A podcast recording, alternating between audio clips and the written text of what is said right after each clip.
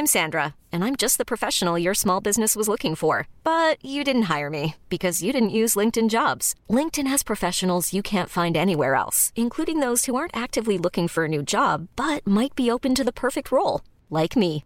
In a given month, over 70% of LinkedIn users don't visit other leading job sites. So if you're not looking on LinkedIn, you'll miss out on great candidates like Sandra. Start hiring professionals like a professional. Post your free job on linkedin.com/achieve today.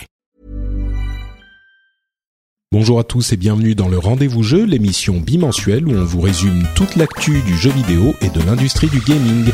C'est parti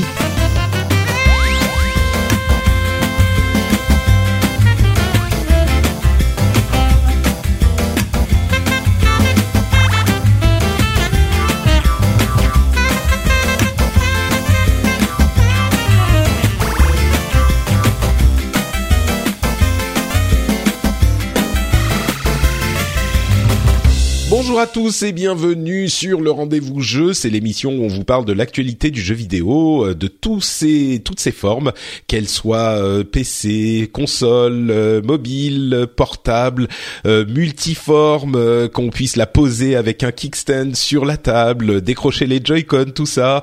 Vous l'aurez compris, on va vous parler de la présentation de Nintendo et des détails de la Switch. Principalement, on aura aussi des impressions sur le Shadow PC dont on vous parle depuis un moment, quelques petites news gamer du CES puisque euh, notre ami Jika y était et on a aussi pour nous accompagner euh, Daniel alias Kamui. Donc euh, Jika d'un côté, spécialiste euh, PC matériel, euh, jeux en général et euh, Daniel qui est spécialiste Japon, euh, tout ce qui est Nintendo, euh, des trucs avec des consoles quoi. Hello tout le monde. Euh, Salut. Vous allez ah, Ah, il y a, il y a quelqu'un qui qui appelle Jika pour dire- Je coupe mon micro. Bon, euh, bah, Daniel, merci d'être de retour parmi nous. Je suis très heureux de te recevoir à nouveau. Bah, je suis très content d'être là. Comme comme je le disais, euh, t'es quand même euh, un, un grand spécialiste du Japon. Est-ce qu'on peut dire ça? Euh, bon, écoute, euh, écoute. Soit, Tu, tu soit le laisseras dire, on va dire.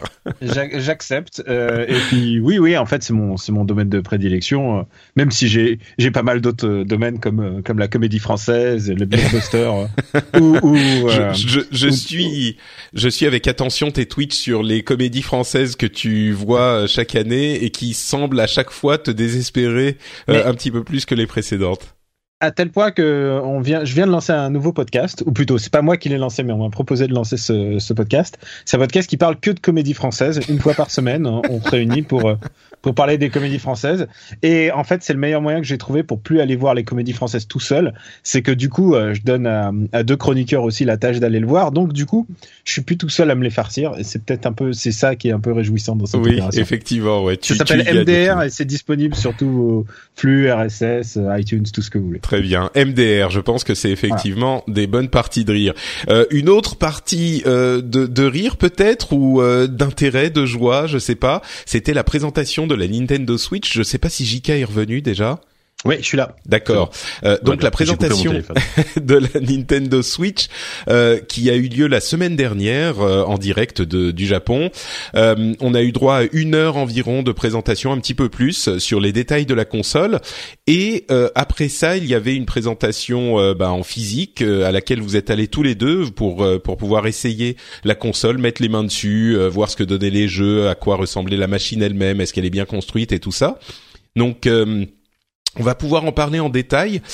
Et je vous avoue que je sais pas trop par où commencer. Euh, je crois que je vais simplement lister les détails qu'on a eus et puis euh, on se lancera dans euh, les avis, les opinions, les impressions, tout ça. Donc les détails un à un. La sortie se fera le 3 mars, donc un peu plus tôt qu'on ne pensait dans les rumeurs. Le prix sera de 329 euros en Europe. Euh, un petit peu plus cher que ce qu'on espérait. Il y a une sorte de jeu de euh, de, de comment dire de cowboy qui se regardait pour voir qui baisserait le prix le plus avec Micromania qui a lancé à 299. Amazon était à 349. Puis ils sont tous les deux retrouvés à, à 329. Donc euh, voilà. On a on a le prix euh, euh, en tout cas en France. Il a, est un petit peu moins cher dans le reste des de- du monde, beaucoup moins cher au Japon et euh, un petit peu moins cher aux États-Unis. C'était marrant parce que pendant la, pendant la présentation, ils ont annoncé les prix japonais et américains, euh, mais pas le prix, les prix européens. Et moi, je pense que c'est parce que euh, en Europe, ils doivent forcément donner le prix avec taxe, euh, ce qui aurait amené le prix au-dessus du fatidique 300, alors que au Japon et aux États-Unis, ils ont annoncé sans taxe, ce qui fait des prix beaucoup moins élevés. Il n'y a pas une histoire de législation, pas globale européenne, mais sur le, prix préconseillé en fait. On n'a pas le droit de communiquer sur les prix, je crois, dans les trucs publics. Et euh, je crois qu'il y a une histoire, aussi une histoire comme ça, donc du coup, ils préfèrent pas prendre de risques. Et puis aussi pour se garder euh, bah, le, le, droit de changer de prix, euh, le, le, prix minimum en fonction des autres pays européens ou de la Russie, qui devient un gros marché pour eux. Donc du coup, je pense qu'il y, a aussi une raison pour ça. Il faut juste ça n'empêche pas les autres constructeurs de consoles d'annoncer les prix en Europe. Hein, il, faut juste il faut juste souligner un truc, c'est que c'est le pire moment pour sortir une console, puisque le, entre la, la livre le dollar qui est en train de, dévisser face au yen, euh, enfin, qui en ce moment c'est la pire pire période euh, bah, financière pour, pour, lancer quelque chose, et ben ils le font quand même quoi. Oui, oui, bon, ça, ça a jamais arrêté Nintendo, on va dire. Ouais. ouais. Euh, oui, c'est sûr que là, euh, il faut. Mais, euh, mais voilà, donc euh, bon, il n'est pas dit que les prix n'évoluent pas encore un petit peu, mais pour le moment, on est à 329 en tout cas pour nous. autonomie, ils ont annoncé une fourchette de 2,5 à 6 heures d'autonomie, ce qui là encore était un petit peu. On, on, peut imaginer que ça sera plutôt vers les 2,5-3 heures pour les jeux en 3D, et puis 5 heures mmh. ou 6 heures, ça sera plutôt pour les petits jeux 2D qui consomment pas beaucoup. Euh, ils ont annoncé donc 3 heures sur Zelda. Donc pour vous donner une idée, on espérait une autonomie un petit peu plus élevée que sur la 3DS. Bah là encore, euh, on a été euh, bah, non, enfin, enfin, c'est, pour moi, c'est pas vraiment une surprise parce que c'est ni plus ni moins qu'une tablette hein, au niveau hardware et une tablette type, euh, voilà, bah, la Shield qui, qui, utilise une puce à peu près équivalente. Euh, tu vas jouer, tu, quand, tu joues 4 heures à un, jeu en 3D, c'est, déjà bien, tu vois, t'es content. Euh, donc, pour moi, c'est, sûr que c'est peu, c'est trop peu, euh, mais malheureusement, par rapport à, au form factor de la console, c'est, c'est logique, quoi. Ouais. Bon, disons que je, pas plus, quoi je trouve ça assez cohérent euh, en termes de durée de vie, euh, durée de vie de batterie, par rapport à ce qu'elle est, c'est-à-dire une console euh, beaucoup trop grosse pour être portable dans le métro, une console vraiment qu'on pose, et donc du coup, en général, quand tu la poses à un endroit, c'est qu'il y a un port USB ou une prise de courant. Et de toute manière, vu que c'est une console qui a besoin de bah, plutôt d'internet, par exemple, il y aura beaucoup de jeux qui vont utiliser le net. Je pense à, à Splatoon par exemple et bah, et bah, il n'y a pas de 3G en fait. Du coup, euh, du coup, oui, il faut forcément une connexion Wi-Fi. Donc, il faut plutôt s'installer. C'est une console qui est transportable un peu comme l'était la GameCube à l'époque avec une poignée, mais c'est pas une vraie console portable pour moi. Hmm, d'accord. Euh, et puis, disons qu'il y a un facteur qui peut mitiguer, mitiger un petit peu ce, ce souci, c'est qu'on peut évidemment la brancher. Euh, elle a des ports euh, classiques USB, donc on peut la brancher pour la recharger euh, avec une batterie euh, portable qu'on utilise peut-être déjà pour nos smartphones, etc. Donc bon, ça ça résout pas le problème, mais ça aide un petit peu à faire passer la pilule. C'est pas des ports euh, propriétaires comme on les avait jusqu'à maintenant sur toutes les consoles Nintendo. Donc bon, le, le petit souci c'est que le port de recharge USB-C est sous la console, donc quand elle est posée en mode euh, sur table avec le kickstand, avec le support, bah on peut pas y avoir accès, ce qui est un petit peu dommage, mais bon, on peut brancher sur les mmh. ports USB classiques sur le côté. Donc bon, ok. Euh, écran 720p, euh, bien sûr tactile. Euh, le, la, la capacité euh, de stockage est de 32 Go ce qui est un petit peu limité quand même, euh, surtout qu'on a appris que Zelda qui sortira en même temps, ça a été confirmé que la console, donc le 3 mars, euh, Zelda fait 13 gigas, donc ça avec le, la, place que prendra le système, on va dire que Zelda prend la moitié de la mmh. place euh, sur la console, mais on a un port, un, port micro SD, donc on peut rajouter du stockage. Ça, ça c'est dans le cas où tu, tu achètes Zelda en, en, dématérialisé. Je veux dire, quand, quand, quand tu as le Zelda en cartouche, euh, bon, a priori, même, même s'il y a peut-être des fichiers d'install, euh, je pense pas que le jeu prenne 13 gigas euh, dans le cas où tu as le jeu en support cartouche. Euh, et, et, le problème, c'est que ça, ça nous force encore une fois à continuer à acheter des cartouches ou alors éventuellement, parce qu'en fait, ça, ça va supporter jusqu'à 2 Tera, je crois, de, ou 1 Tera de les, les, SD de 1 Tera. Alors évidemment, ça va coûter plus cher que la console, mais tu, mais tu pourras, si tu veux, acheter une carte SD de 1 euh, bon, la, la, la de l'espace, mais c'est quand même. Euh, enfin, pour moi, c'est le c'est le principal problème de la console aujourd'hui. 32 gigas, c'est juste pas possible quoi. Euh, sur une portable où tu joues, où t'as envie de où, où t'as plus envie de te trimballer ton ton petit sac avec tes cartouches et tes jeux, franchement. Ouais, c'est un petit peu dommage. C'est juste pas possible. Quoi. Mais bon, il suffit de s'acheter une euh, carte SD. Euh, tu vois, j'ai regardé entre 20 et 40 euros, tu te trouves une carte à 128 gigas et voilà, tu peux étendre le, le stockage. Donc. Ouais, bah de toute façon, ce sera indispensable. Hein. Ouais. Euh, ah, ton ton micro grésille encore un petit peu en fait. Tu pourrais débrancher et rebrancher le l'USB, JK Il ne dit plus rien, donc j'imagine qu'il le fait. euh, comme... on m'entend, ça va là? Oui, oui, c'est bon, c'est bon. Okay. Euh, ensuite, donc c'est, il y a d'autres détails. Euh, donc on a les, les Joy-Con et les petits euh, les petits straps pour les Joy-Con qui sont inclus, c'est-à-dire que euh, quand on sera euh, quand on les branchera sur ces petits embouts, eh ben les boutons de du haut seront un petit peu plus accessibles. Ça c'est pas mal, mais euh, donc on pourra les utiliser comme ça. Le la la console n'est pas region lockée. Donc euh, on pourra acheter une console n'importe où et utiliser les jeux de n'importe où. Enfin, a priori, c'est vrai que pour la PlayStation, euh, je sais plus, c'était la 3 ou la Vita, je sais plus, il était possible de region locker, mais quasiment aucun développeur ne l'avait n'avait choisi de le faire, sauf un jeu que j'avais acheté que je voulais absolument, c'était un Persona, je sais plus lequel, et du coup c'était le personnage de baston, c'était le Persona Arena. C'est ça, et j'étais, et c'était le seul jeu de toute la console qui avait été region locké. Mais bon, donc là ils pourront choisir de le faire. A priori, ils le feront pas. Il n'y a pas de, de region lock. Euh, le... le... region lock se fera par le store en général comme d'habitude. C'est-à-dire euh, ce qu'on ne te dit pas, c'est que bah le store il aura sans doute la nationalité de ta console quoi. Bah, tu peux euh, te créer un compte sur. Euh, Alors non, pas chez Nintendo. Chez Nintendo, le, le compte est toujours euh, est toujours propriétaire à la machine. Donc vraiment, bah, on je sait mets, pas là. On sait pas là pour mets, le coup. Peut-être qu'ils seront rentrés dans la modernité. Je, je, mets je mets vraiment de de grosses réserves là-dessus et, mmh. et, tant que j'ai pas accès au store japonais par rapport à sur une console sur une console française, je je n'y croirais pas. Donc tu crains que euh, si on achète la console en France, même avec un compte japonais, on peut pas y accéder. Euh, au moins au store, au store, tu oui, pourras ça, mettre tes ça. cartouches et tes choses comme ça, mais euh, mais en plus ça va poser des, que des questions pour les DLC, ce genre de choses, tout tout ce genre de questions qu'on s'est déjà posé sur PS3, PS4. D'accord. Mais bon, disons que si c'est le même système que sur la les autres euh, consoles, si on a un compte, ça serait bien. Mais toi, tu tu doutes euh, visiblement. Bah, tant que je l'ai pas vu, je, je peux ouais, pas dire. Je comprends, je comprends. Euh, les jeux scouteront euh, le prix de jeux de salon. Euh, donc on est plutôt autour des 60 euros hein, euh, que des que des 40 euh, pour les consoles portables habituelles, enfin pour les les consoles Nintendo portables. Voire voire voire 70, genre le Zelda la joie il est à 70 euros sur Amazon. Voilà. voilà donc c'est des des des full price on va dire. Et enfin le contrôleur pro coûte 70 euros.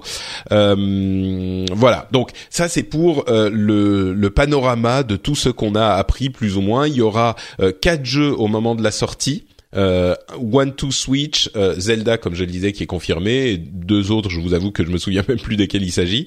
Attends, il y a Just Dance 2017 s'il te plaît. Just Dance hein, 2017, voilà. voilà pas Just Dance. Euh, au moment de la et sortie. le quatrième, je sais plus. C'est pas Arms le truc euh, Je sais pas. Arms, non, je crois qu'il sort un peu plus tard. Plus tard. Ouais. Ah bah, je sais même plus non, mais il y a aussi quelques éditeurs tiers. Ça dépend aussi d'où tu l'achètes. Au Japon, je crois qu'il y a Street en plus. Euh, il, y a, il, y a, quelques différences selon ouais. les line-up de certains pays. Alors euh, les les jeux, parlons-en un petit peu justement. Euh, Zelda confirmé au moment de la sortie. Mario Kart Deluxe, qui est en fait un, un Mario Kart euh, Wii U, qui est qui a pas de nouveau circuit mais quelques nouveaux modes, qui sort euh, le 28 avril. Arms, ce jeu de combat un petit peu euh, étrange euh, qui qu'on peut contrôler avec les euh, les Joy-Con qui sortira au à pardon au printemps. Splatoon 2 qui semble assez similaire à Splatoon, mais bon, c'est pas forcément une mauvaise chose qui sort à l'été. Et puis Super Mario Odyssey qui sort là par contre une déception quand même à euh, la période de Noël. Donc à la fin de l'année, il faudra attendre euh, pour ce Mario un petit peu monde ouvert type euh, Mario 3D, Mario Sunshine, Mario etc. 64 plutôt, Voilà. et Mario Mario Sunshine. Oui, c'est ce que quand je dis 3D, c'est le premier en 3D auquel je pense mais toujours en fait, évidemment. Mais en fait, c'est une conception assez différente, c'est que les Mario Sunshine et Mario 64 sont des sont des, des bacs à sable, alors que les autres, c'est quand même des niveaux où il qu'il faut aller jusqu'au bout, jusqu'à l'objectif. Et, euh, et ça, c'est un retour au, au bac à sable Nintendo, et ça, c'est vraiment une bonne nouvelle, quoi. C'est un jeu qui a l'air extraordinaire. Ouais, D'accord, bah écoute, euh, c'est bien de voir ton, ton enthousiasme. Euh, alors ensuite, on a 50 sociétés qui développent 80 jeux, euh, ce qui pour moi est un petit peu euh, en trompe-l'œil parce qu'on a quand même beaucoup de jeux qui sont euh, un petit peu des ressucés de jeux existants ou même des jeux carrément rétro. on a Sonic Mania, Puyo Puyo Tetris, Super Bomberman Air qui est toujours un jeu marrant à jouer à plusieurs, mais enfin qui est qui a pas l'air de changer la formule. Farming Simulator, Minecraft, Rayman Legends, une sorte de version complète. On a Qui était pas le succès de l'année qui sort euh, sur euh, sur euh, cette console, Just Dance comme on le disait, d'autres jeux quand même un petit peu plus enthousiasmants, Fire Emblem Warriors qui est un, un jeu Warriors classique, un mousseau, Shin Megami Tensei un nouveau jeu donc RPG japonais, Xenoblade Chronicle 2, Dragon Quest 10 qui nous concerne moins, c'est la version online et le 11 qui est confirmé sur la Switch, Heroes Dragon Quest Heroes 1 et 2, on a un FIFA qui va arriver, un jeu de Suda 51, euh, Suda Goichi, euh, Ultra Street Fighter 2 avec des nouveaux persos, enfin des modifications de Ken et Ryu, donc ça fera plaisir aux, aux, aux, vieux de la vieille. Mais là encore, tous ces jeux semblent être au prix maximum. Euh, alors payer un, un jeu comme ça à, à, 70 euros, ça, je pense que ça fera un petit peu mal. Peut-être il sera pas à 70, mais pour moi, un Ultra Street Fighter 2, alors que je suis fan, à plus de 10 euros, faut quand même être très motivé. Dragon Ball Z j'ai entendu parler de 40 euros, moi. Voilà, mais c'est ça, c'est ce que je me dis pour un jeu rétro comme ça, 40, hein. ça reste cher quoi. surtout euh, pour un jeu, un jeu de merde en fait. Bon, alors attention, attention à ce que tu dis. Hein, mais il est vraiment, je, moi je l'ai vu, je, l'ai vu, il est, il est d'une laideur, il est d'une laideur. Ah bon? C'est, c'est, euh, bah, c'est pas la version HDifiée, euh, non? Oui, c'est la version qui a été refaite par Udon, euh, qui a designé par Udon, et, et, vraiment, je trouve ça vraiment d'une laideur. bon. Je, euh, ça, ça, mes yeux saignent à chaque fois que je le regarde. Voilà. Alors, d'une manière générale, la console a des, des éléments de toutes les précédentes consoles. Les Joy-Con sont ont plein de possibilités. Ils font bien sûr le motion gaming, le euh, ce qu'ils appellent le HD Rumble, donc euh, une sorte de vibration très précise qui vous permet même de dire euh, si, si euh, de simuler des glaçons dans un verre avec plusieurs un nombre de glaçons différents, vous pouvez reconnaître ces, ces vibrations, c'est ce qu'il disait. Euh, il y a un, un capteur euh, de comment dire qui vous permet de voir la distance, enfin comme avec une Wiimote, etc. Wiimote, ouais. des mouvements dans l'espace quoi. Voilà, il y a un truc qui est malin, c'est des applications de contrôle parentaux sur vos téléphones mobiles qui vous permettent de contrôler de dire euh, ce que comment vous allez contrôler le temps de jeu de votre enfant avec votre application sur votre mobile, etc. Bref, j'ai énormément parlé. J'espère que le panorama est bien euh, mis en place. Et maintenant, je vous laisse la parole puisque vous vous avez mhm. essayé. Enfin, d'abord vos impressions et puis vos impressions avec le truc dans la main sur sur la machine en théorie, sur la présentation et puis sur la machine dans la main. Peut-être Jika, lance-toi. Ouais, ouais, Alors juste pour rajouter un tout petit complément d'info, je, crois que je, crois que t'as pas cité le Skyrim, euh, qui quand même ce qui est fou, qui ressort donc euh, c'est un jeu de 2012 quand même Skyrim maintenant, hein, qui ressort euh, à l'automne 2016 sur sur Switch. Alors le, le je pense que l'intérêt principal attends, attends. ce serait je crois que c'est 2011 Skyrim et il ressort à l'automne 2017. Donc on est à 6 ans. Hein. Ah oui, alors oui, parce que là je suis en train de lire un, agenda sur un site web que je ne citerai pas qui a marqué automne 2016. Donc effectivement, euh, jeu actu, bravo. Pardon, je voulais pas les citer. Euh, donc oui, effectivement. Bon après, par, contre l'intérêt de jouer à Skyrim, pourquoi pas en, portable, ça c'est plutôt intéressant. Bon après, il faut avoir la tronche qui est là quoi. Mais bon, euh, alors juste euh, mes impressions, bah c'est un peu particulier. C'est-à-dire que moi, moi j'étais pas j'étais curieux, très curieux de l'essayer. J'étais pas totalement euh, surhypé par la console, mais je me suis dit voilà, c'est une nouvelle console Nintendo, ça reste, ça reste quand même un petit événement. Euh, et c'est vrai que quand, quand je vois le l'espèce le, de tollé qu'il y a actuellement sur euh, bah, sur Internet, dans les articles, etc., où tout le monde tout le monde est très déçu, moi je me dis euh, bon, c'est pas non plus arrêté quoi, les gars, c'est euh, c'est loin c'est loin d'être une catastrophe. Alors en fait, les, les, les principaux défauts pour le moment que je vois la console, c'est vrai que c'est le line-up de lancement qui est quand même assez famélique. C'est-à-dire que heureusement qu'ils ont quand même un Zelda parce que sinon ce serait ce serait catastrophique en termes de en termes de line-up. Hein. Il, y a, aussi le Skylander qu'on n'a pas cité, voilà, qui sortira le 3 mars. Euh, il y a un Bomberman apparemment qui a l'air plutôt cool. Euh, mais sinon, voilà, c'est vrai que le line-up de lancement, il est vraiment vraiment pas sexy, quoi. Et même dans les dans les jeux là qui vont qui vont sortir dans l'année, euh, bon, évidemment le, le, Mario à la fin de l'année, qui a l'air effectivement fantastique. Daniel, t'as as raison, mais ça sort que à la fin de l'année. Mario Kart 8, il a beau être très bon, ça reste ça reste une un, remake, enfin un remake, une réédition. Et, euh, et, voilà. Et après, le, le, la console pour moi aura, je trouve, un intérêt principal en, euh, en version portable. Alors, ok, elle est assez volumineuse. C'est vrai quand tu l'as dans la main, c'est quand même 6,2 pouces plus euh, plus les deux manettes de chaque côté. Donc, t'as l'impression d'avoir une, une sorte de PS Vita que t'auras que enfin que t'as passé sous un rouleau à pâtisserie, tu vois. C'est euh, c'est assez euh, c'est assez costaud. mais mais je trouve quand même que le fait de pouvoir avoir une expérience de salon entre guillemets équivalent quasiment de salon sur un petit écran de 6,2 pouces, c'est quand même super chouette. Et par exemple le Zelda, par exemple le Zelda, je l'ai, j'y ai joué donc sur une grande, sur une télé, euh, sur une télé de salon avec le, la, la, manette pro. Euh, clairement techniquement c'était pas incroyable. Artistiquement c'est magnifique mais techniquement c'est pas incroyable. Par contre quand tu quand tu prends la console que tu que tu la retires du socle et que en, en 3 secondes t'as as le même jeu sur un petit écran et ben franchement il est vachement plus beau sur euh, sur un petit écran que sur un grand écran. Et, et là je trouve que là euh, là j'avais envie d'y jouer pendant enfin voilà me poser dans mon canapé et d'y jouer pendant 3 heures quoi. C'est marrant, c'est une impression que c'est une impression que j'ai entendue euh, quand même assez régulièrement, c'est que sur l'écran de la télé, bon franchement c'est pas c'est pas génial techniquement et puis enfin au niveau des graphismes ça fait pas envie, mais dès qu'on passe euh, en version euh, portable, dès qu'on passe sur l'écran de la portable, là tout de suite ça impressionne beaucoup plus quoi. Mm. Bah c'est ça et bah en même temps ça paraît logique puisqu'on on est sur un plus petit écran, euh, on est sur du 720p mais en même temps on a un écran qui, qui j'ai l'impression à l'œil nu est, est, assez assez lumineux euh, avec une très bonne enfin de, de, bien bien calibré au niveau des couleurs etc donc ça rend très très bien. C'est vraiment agréable en fait hein. et euh, et moi moi vraiment c'est c'est comme ça que j'ai envie de jouer à la, à la Switch. J'ai pas j'ai pas envie d'y jouer euh, j'ai clairement pas envie d'y jouer dans mon salon à brancher sur ma télé. J'ai franchement pas envie d'y jouer enfin tu vois le le, le, spectre de la du motion gaming qui ressort avec euh, avec un de Switch et, ces trucs-là, franchement, j'ai, moi, j'ai plus envie de jouer à ça, quoi. Enfin, c'est, franchement un de Switch. Euh, alors moi, j'ai pas joué sur place, mais j'ai croisé pas mal. Euh, bah, j'ai croisé tous les tous, tous les tous les collègues de JV, de ZQSD, etc. qui euh, qui l'ont essayé. Ils, m'ont dit non, c'est pas c'est pas possible, quoi. Un de Switch, ça va être vendu a priori le, le, prix fort, enfin peut-être 50 balles, et c'est c'est c'est du c'est du niveau de WePlay ou ce, genre de conneries qui était sorti à, l'époque, tu vois. les avis sont assez négatifs, ouais. C'est ah genre la démo technique c'est, une démo. Voilà. Ça, ça, ça, aurait été livré avec la console en démo, ouais, super ça aurait été parfait. Enfin, tu vois, tu te serais amusé. Euh, mais là, là, là, en tant que jeu complet, non, c'est, ça me paraît, ça me paraît pas possible, quoi.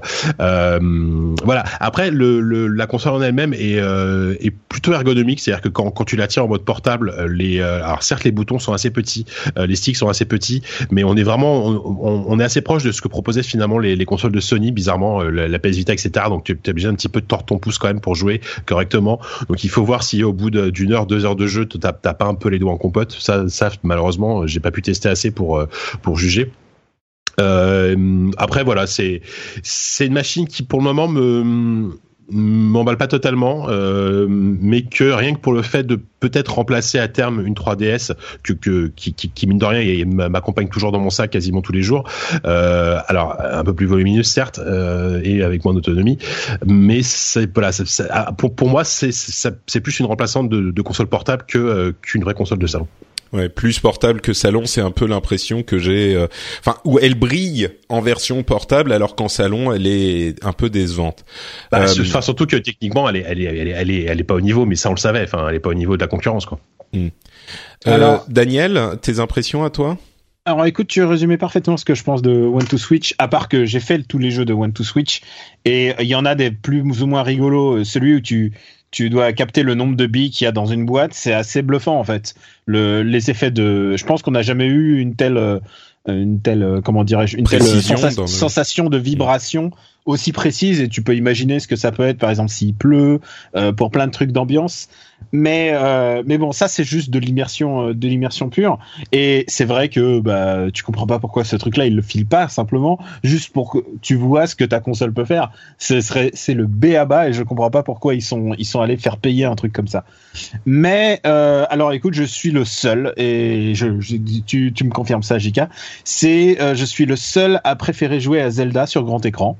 Ah oui. parce, ouais, parce que je suis d'accord, la résolution est super, c'est super joli et parce que parce que évidemment quand tu passes sur un petit écran tu peux faire toute la résolution que tu veux. Tu peux gruger sur le, le rendu de l'écran. Et c'est ce qui arrive hein, c'est l'effet euh, PS Vita. C'est quand tu voyais les jeux PlayStation 2 et tout d'un coup tu voyais la PS Vita tu faisais wow putain la PS Vita ça déchire.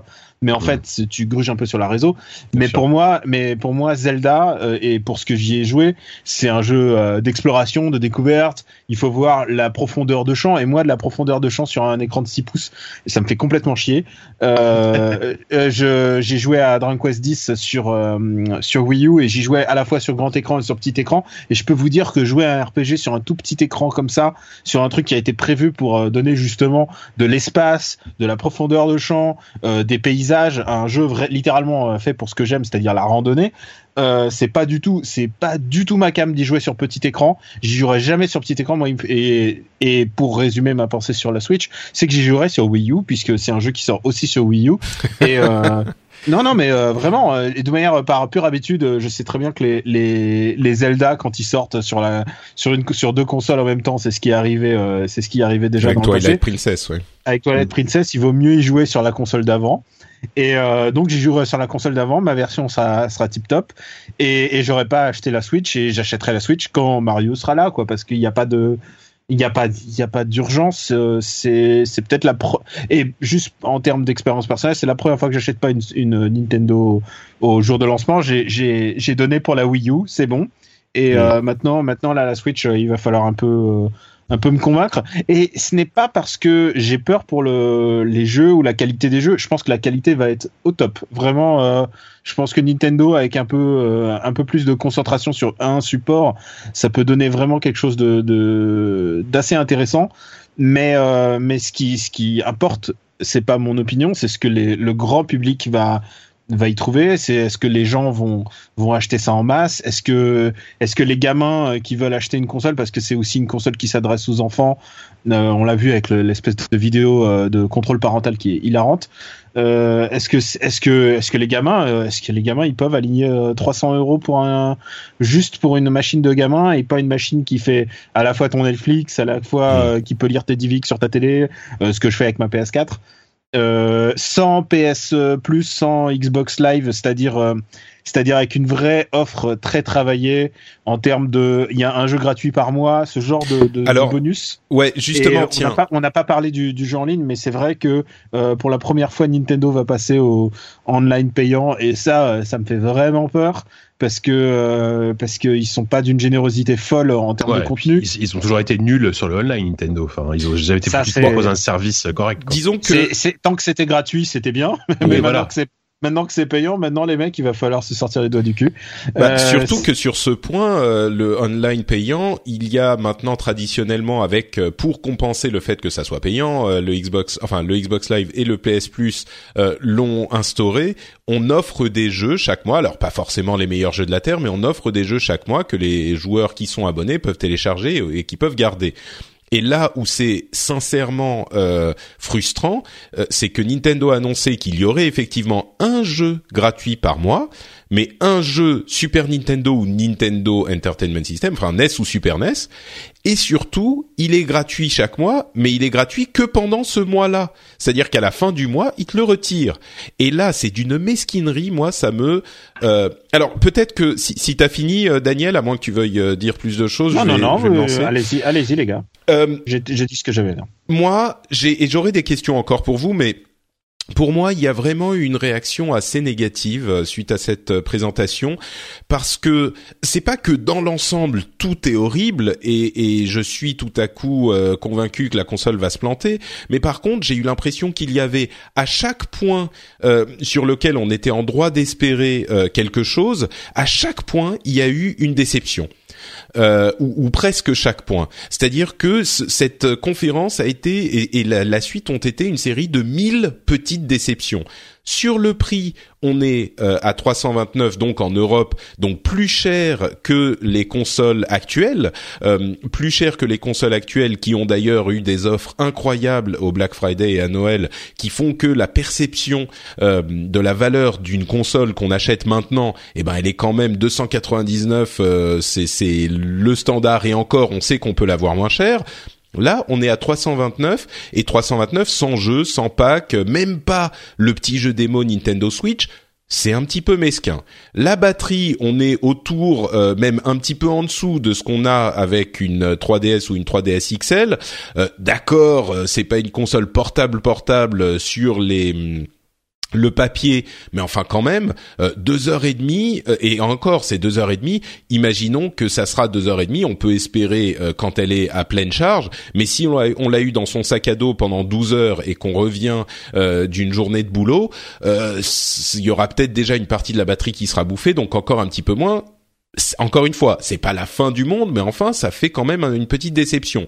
Au niveau de la qualité de l'image, euh, on a quand même, oui, en portable c'est bien, sur l'écran de, bureau, euh, on aurait pu se dire, ok, on n'a pas une super, euh, une super euh, autonomie, mais c'est parce que euh, l'image est quand même d'une qualité un petit peu surprenante. Ben non, on a là encore exactement ce à quoi on pouvait s'attendre avec un processeur de cette qualité, c'est-à-dire, bah, on a vu sur sur la plupart des jeux, euh, c'est un petit peu du niveau de la Wii. Euh, quand on a ces grands panoramas dont vous parliez sur Zelda, alors quand on a on est au milieu d'un champ, bah on a effectivement des herbes, des trucs comme ça, c'est joli. Euh, mais quand on a les montagnes qu'on voit au loin, eh ben on a l'impression d'avoir des graphismes de PlayStation 2, quoi. C'est limite PlayStation 3 au début, au lancement de la console et encore, c'est des trucs tout plats. Les textures sont moches, sont floues, machin. Alors, tu parles de Zelda là?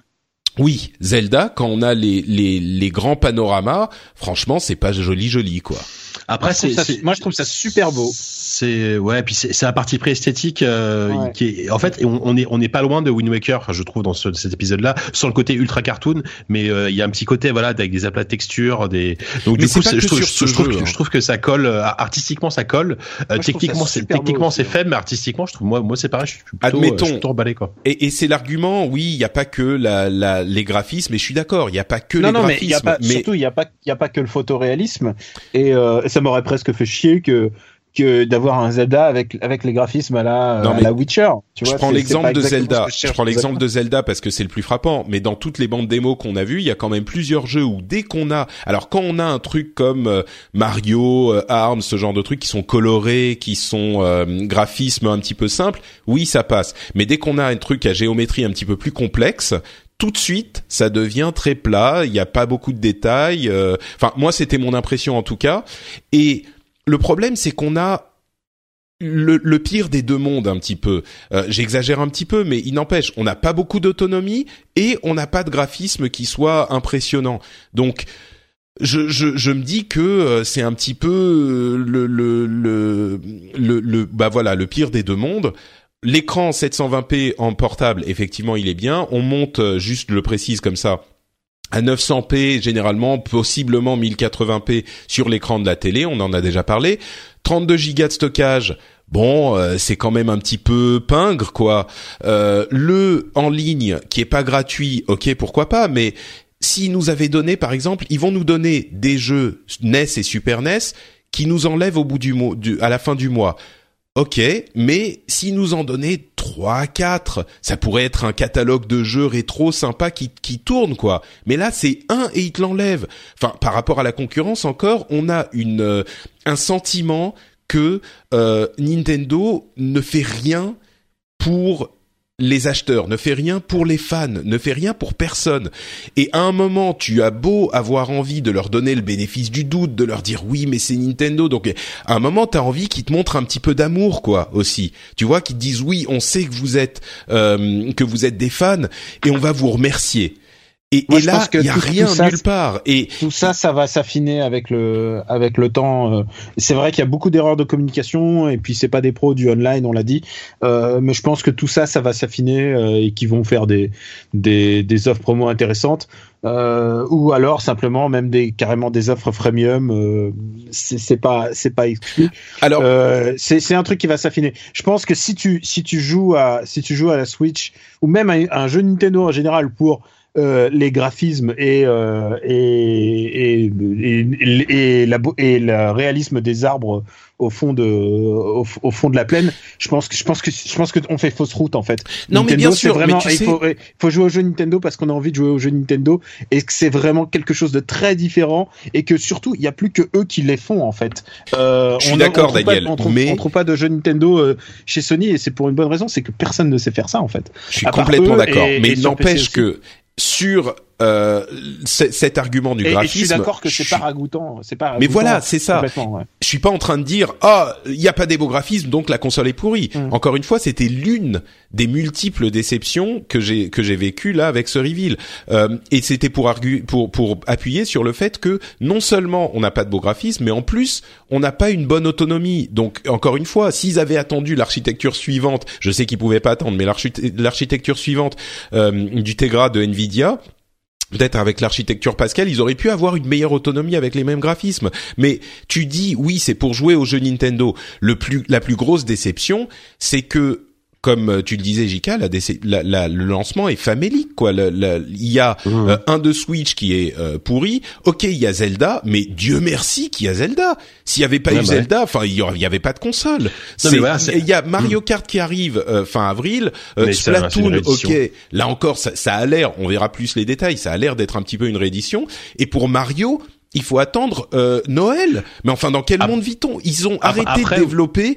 Euh, je finis juste sur ça. Et c'est vrai, comme tu le disais, euh, Daniel, euh, Régis Fils-Aimé a dit que ils sont conscients de euh, des efforts des fans et qu'ils vont peut-être annoncer des trucs à venir. Alors j'espère que d'ici mars il y aura peut-être d'autres choses. Mais en l'état actuel, ils ont arrêté de développer sur Wii il y a deux ans, on le sait, pour se concentrer sur cette annonce, sur sur le lancement. Moi, je me disais au lancement, il va y avoir des annonces sur l'année qui vont pas être euh, un Zelda au lancement et un Mario à la à la à, Noël, il va y avoir un Smash Bros annoncé aussi, peut-être un Pikmin, peut-être un Metroid, peut-être, enfin tu vois, un, un, un florilège.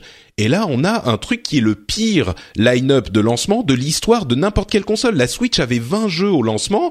Alors, la PS2 c'était pas terrible à l'époque quand même. ouais, mais la, PS2, c'était encore autre chose. Ils avaient tellement de. Ah, mais bon. Et le, line-up PS3, le line-up PS3 était. Mais même le line-up PS3, il y, avait une vingtaine de jeux. C'est que c'est un truc récurrent de dire euh, de dire ça c'est un truc euh, général pour toutes les consoles c'est un truc récurrent de dire le, le line-up euh, le line-up de lancement est nul et de dire après pendant un an il y a aucun jeu et ça c'est classico c'est le classico non mais attends mais là sur la Switch regarde toutes les tous les lancements la Switch c'est pire attends, que tout j'ai juste finir un truc. C'est que je préfère avoir un grand jeu comme Mario 64 et qui va me durer toute ma vie parce que je suis toujours fan de Super Mario 64 que plein de petites merdes et, euh, et le truc, moi, pour moi, vraiment, le seul problème, c'est que Zelda sort aussi sur Wii U et je peux l'avoir sur ma Wii U. J'ai une Wii U, euh, j'ai aucun problème pour l'avoir et donc j'ai pas de justification d'acheter une Switch mmh. avant avant au moins Mario 64 et euh, avant au moins Mario Odyssey. Et c'est vrai que c'est la seule c'est une des rares Nintendo que je vais pas prendre à sa sortie mm. pour cette raison parce que euh, et neuf j'ai donné euh, j'ai donné j'ai donné pour la pour la Wii U. Maintenant euh, maintenant impressionnez-moi avec la Switch on verra. Et ils ont un an pour le faire. Je pense qu'ils auraient dû la sortir en novembre en novembre en décembre mais évidemment les financiers les, les dirigeants ils veulent pas entendre parler de ça. Mm. mais c'est pour ça que je pense que ça sera un launch pas génial. C'est un soft launch, quoi. C'est clairement un soft launch là. Oui, et, et, que et que en fait mais toutes ces consoles, toutes sans aucune exception, et c'est pour et moi ça me pose un problème parce que c'est pas quelque chose que que je suis, mais c'est euh, qu'ils visent tous des bonnes fêtes de fin d'année en fait.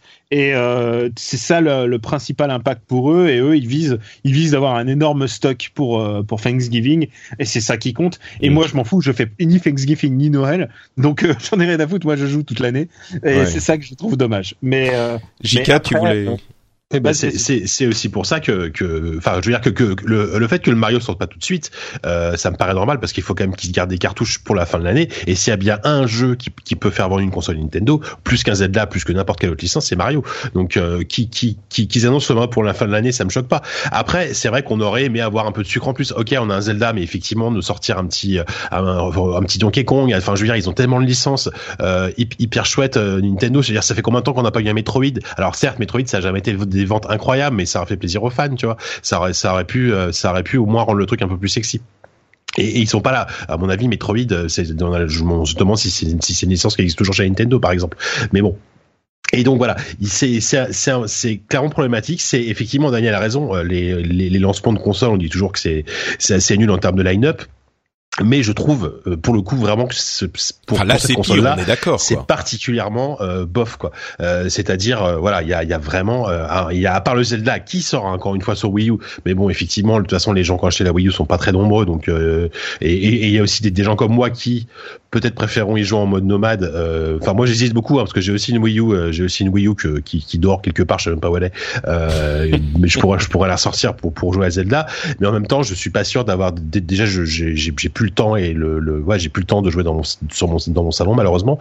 Donc euh, voilà, avoir un, un, Breath of the Wild euh, auquel je peux jouer dans les transports, bah la Switch, c'est tentant quoi. Tu as raison, la Switch va être une très bonne console pour les gens qui ont loupé la génération Wii U et même Wii et même Wii et euh, et ça va être et c'est aussi une très bonne console de papa puisque les papas qui ont besoin de coucher leur enfant. Et là, et je vois tous mes potes, que ce soit Greg, Pouillot ou toi, Jika, je crois que tu as, tu, oui, bah voilà, bah voilà, donc du coup pour vous c'est la console idéale parce que vous pouvez la laisser tomber, vous pouvez, enfin vous pouvez la mettre de côté, vous pouvez mettre une pause très vite et euh, tout de suite mm. courir faire les euh, faire les couches. je pense que c'est parfait pour vous. Hein. Ouais, puis ouais ouais c'est ça et puis c'est vrai que t'as l'impression. Moi ça m'attire pas du tout mais ouais. ouais je comprends, bah, je, je, t'en viens un peu des fois Daniel tu sais.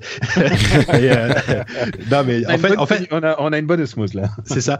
En fait t'as l'impression aussi qu'ils essaient effectivement de reprendre tout tout tout ce qui a fait le succès de ces précédentes consoles donc là oui avec le motion gaming le côté portable avec les, bah, ils en parlaient dans la 3DS, etc.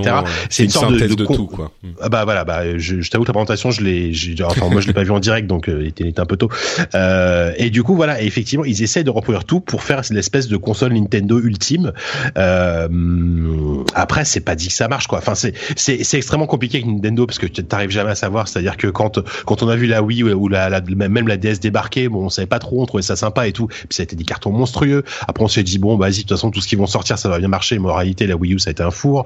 Donc, euh, la Wii U et la 3DS au lancement, elle s'est plantée euh, horriblement et ils ont dû baisser le prix au bout de quoi, quatre mois, six mois, euh, baisser le prix, mais de de d'un tiers quoi. et là, Pardon, fini. Et puis juste, pour terminer, ouais, et, là, par exemple, typiquement, là, on, on, s'est moqué de la 3DS, mais aujourd'hui, la 3DS, pour moi, c'est euh, c'est une console de, de folie. Quand, quand, tu vois le catalogue qu'elle a, quand tu vois le, le la, variété de, modèles qu'il y a, le, même les prix tout à fait abordables, euh, c'est euh, voilà, c'est la solidité de la bécane. La solidité de la bécane, voilà. Et je me dis, voilà, ils, ils ont quand même cette capacité, euh, sauf quand ils lâchent l'affaire assez vite avec comme avec la Wii U, à faire vivre leur console très longtemps. Euh, c'est quand même les rois du long seller, de, des jeux des jeux qui se vendent pendant des, des, des mois et des mois et des mois et des mois. Euh, donc ils, ont cette capacité Nintendo à faire vivre leur console très longtemps euh, quand quand ils décident de le faire vraiment quoi, quand, quand, quand vraiment ils décident de s'appliquer quoi et tu as complètement raison, JK, et je rajoute juste, c'est que même dans des conditions difficiles, ils arrivent quand même à avoir des hits. Euh, la N64, c'était une situation compliquée. Ils ont quand même euh, eu le premier Animal Crossing qui est devenu ensuite un futur million seller sur plein d'autres bécanes. Et, et, là, dans cette génération-là, ils ont quand même sorti Splatoon. Et Splatoon, euh, je veux dire, je, je, suis à GK, j'ai vu, j'ai vu avec quel snobisme les gens ont pris Splatoon. Certains disaient, ouais, c'est bon, dans deux mois, on n'en parle plus. C'est devenu un million seller alors qu'il est sur, sur Wii U. Et, et je veux dire, toutes les circonstances pour pour que Splatoon se vôtre était là. Et pourtant euh, et pourtant ils arrivent à sortir les grands jeux au grand moment quoi. Et euh, et des jeux comme euh, bah, Smash Bros sur Wii U est extraordinaire quoi. C'est juste que c'est juste que là là c'est la, la la plateforme qui a pas qui a pas qui a pas fonctionné. Et quand on dit pas fonctionné ça veut dire s'est vendu à quoi? 14 millions ou 12 millions? Je sais plus exactement. 13 ouais Ouais, 13. Donc tu vois, euh, mais tu vois, tu vois, l'échec. Je pense qu'eux, ils rêvent d'avoir un truc euh, de domination comme la Super Famicom. Mais euh, mais d'abord, je pense que cette époque est, est révolue. Et aussi un autre truc, c'est que euh, bah du coup les gens en général ils se prennent une console comme la PS4 et en général ils se prennent une console de complément et c'est le problème c'est que c'est que souvent euh, ça va être la console de complément euh, la console Nintendo. enfin les gars, je veux dire, je comprends tous ces arguments, mais enfin d'une part on n'est plus dans la situation où on était il y a quelques années avec la 3DS où il y a des gens qui disent oui voilà la Wii ça a fait machin. Les Nintendo est dans une situation très difficile aujourd'hui. Ils sont si on parle un petit peu industrie, au-delà de nous ce qu'on veut ou de ce qu'on veut pas, euh, ils sont complètement bouffés par les consoles de salon euh, d'une part et les mobiles d'autre part. Là, c'est un truc où ils peuvent, enfin, après la Wii U, ils ont, euh, pardon, après la Switch, ils ont peut-être encore une carte à jouer qui serait une éventuelle console vraiment portable dont ils se gardent. en fait, ils ont dit oui, ça c'est une console de salon, on aura les consoles portables, c'est différent donc on sent qu'ils se disent si la Wii, si la Switch se plante, on sortira une vraie console portable et puis voilà, mais ça serait, mais on arrive au bout de la corde là. Enfin, on est dans une situation vraiment euh, périlleuse pour Nintendo. Il faut, et, il faut être très relatif sur la sur la situation périlleuse de Nintendo. C'est une situation délicate de laquelle ils peuvent se sortir. Je, peut-être que la Switch sera un four et là ça va être vraiment délicat, mais euh, mais si tu regardes leur bilan opérationnel, euh, tous les ans ça va bien. Hein. Enfin, non, non, je suis d'accord. 2015, non, mais... revenus, euh, ils sont revenus genre ils ont ils ont ils, 200 millions 200 millions de dollars par an, tu vois. Non Donc, mais bien sûr, mais ce que je veux dire c'est que ce que je veux dire, c'est que euh, on n'est pas dans une dans la situation où on était il y a 10 ans quand la 3DS est sortie et où c'était pas 200 millions mais quelques milliards. Tu vois, enfin, je suis désolé, Nintendo est pas dans une situation euh, rose et euh, le four de la Wii U les met dans une situation encore plus compliquée. Euh, parce que ah c'est non, non, un attends, four, la attends, Wii sur la dernière année, ils sont, ils sont profitables. Alors après, c'est, il y a plein de méthodes, ils ont fait des amiibo, il y a plein de, d'autres, d'autres choses, mais euh, c'est pas, Nintendo a quand même énormément Attends, de ressources. T'es en train de me dire pas que Nintendo va bien? Non, ils sont dans une position délicate, mais Voilà, euh, on l'année est d'accord. dernière, l'année dernière, ils, ont été, ils ont été profitables, quoi. Oui, oui, oui. Non, mais bien sûr, parce qu'ils avaient déjà sorti la console et il y avait que des jeux. Et oui, on a cette obsession de se dire toutes les consoles qu'on vend, Enfin, euh, j'ai plus, elles, nous, nous font de l'argent. chiffres de 2000 j'ai plus les chiffres de 2016, mais mais et- et leurs revenus leurs revenus sont stables. C'est pas le plus haut de Nintendo, mais par contre, si si tu parles d'un juste point de vue thune, et c'est c'est tu ils sont une machine de guerre qui qui est euh, qui est autonome, c'est-à-dire ils ont pas besoin de personne. Le seul le truc, c'est que et, et ça c'est beaucoup Sauf plus que si la Switch Ça, se plante, ça- non, ça c'est beaucoup plus délicat. C'est qu'il faut récupérer la Vista. Et la Vista, c'est sortir la bonne console au bon moment qui, qui rameute tout le monde. Il faut qu'il récupère le moment, euh, le moment de la Wii en fait. Et ça, c'est beaucoup, beaucoup, beaucoup et plus c'est ça difficile qui à me, obtenir. et c'est ça qui me qui me qui m'inquiète. S'ils font le même euh, four que euh, avec la Wii U, euh, il est clair que ça va aller, ça va être compliqué euh, de continuer sur la la en Mhm. tant que, que constructeur. Parce que et, et- et là, ce qui là, là où je voulais en venir, c'est qu'il faut qu'ils réussissent ce lancement. Et peut-être que le lancement, on peut le voir jusqu'à la fin de l'année, mais enfin là, si des gens comme toi, Daniel, euh, et je pense qu'il y en a beaucoup qui se sont dit, moi je m'en fous, c'est Nintendo, euh, j'achète la Wii U, euh, de toute façon, je suis fan, machin. Si eux se hésitent un petit peu, euh, ça va être compliqué de vendre suffisamment de consoles pour euh, avoir un effet d'entraînement qui va leur permettre justement de garder cette santé financière en vendant des jeux après. Euh, je dis pas que c'est que c'est euh, qui vont se planter à coup sûr. Ce que je dis, c'est que ce lancement, à mon sens, il y a toutes ces petites frustrations, tous ces petits problèmes qui font que euh, ça, ça va être, enfin, ça m'inquiète. Voilà, ça m'inquiète un petit peu. Je crains que le lancement ne soit pas ce qu'on espère. Alors oui, euh, ils vont, euh, ils vont vendre toutes les consoles disponibles au moment du lancement, mais enfin la Wii U aussi, ils avaient tout vendu. Euh, Il y avait des des Ah oui, ruptures de stock partout, machin. Bon, ça c'est clair. Même moi, je l'ai commandé, mais tu vois, moi je l'ai précommandé par, plus par boulot que par envie. Je suis pas sûr d'en avoir vraiment envie. Alors que euh, avant la présentation, j'étais un petit peu plus enthousiaste, quoi. Donc, Bah, euh, Moi, je, écoute, je la prends pas au launch, je la prends à Noël puisque c'est clairement une console qui a été qui a été presque designée pour être sortie à Noël. ouais, ouais, c'est ça. On Et- est vraiment dans une soft launch euh, ici, et c'est Oui, c'est sûr. Et puis, et puis mine de rien, euh, même si ça peut sembler un troll ou euh, une, une blague, mais s'ils ont besoin de pognon, euh, franchement, ils ressortent euh, une Super NES Mini, ils ressortiront euh, toutes leurs consoles en version mini, parce que quand tu vois le carton, parce que quoi quoi qu'on en dise, je pense que la meilleure la, la meilleure vente de console de Nintendo cette année, ça va être la ça va être la NES Classic Mini. Enfin, elle est en rupture de stock Oui, tout oui, le temps. oui. Ils en ont vendu des centaines, des centaines de milliers. Ça leur coûte que dalle à fabriquer. Ça s'est vendu 60 balles. Enfin, voilà, donc je, je pense que malgré tout, Nintendo a, a un trésor de guerre, euh, comment dire, a, a une espèce d'historique, euh, un aura suffisamment fort pour de toute façon euh, miser, quoi qu'il en soit, même si sur une nouveauté ça marche pas très bien, miser sur le rétro. Et, euh, et parce que le rétro marche fort, marche toujours très bien, et voilà, et, et la NES Mini, on, on est, on est vraiment le, le, le témoin. Alors effectivement, c'est pas très Ryan Reynolds here from Mint Mobile. With the price of just about everything going up during inflation, we thought we'd bring our prices down. So to help us, we brought in a reverse auctioneer, which is apparently a thing. Mint Mobile unlimited premium wireless. Ready to get 30, 30, bit to get 30, bit to get 20, 20, 20, bit to get 20, 20, bit to get 15, 15, 15, 15 just 15 bucks a month. So, Give it a try at mintmobile.com slash switch. $45 upfront for three months plus taxes and fees. Promo rate for new customers for limited time. Unlimited more than 40 gigabytes per month. Slows. Full terms at mintmobile.com.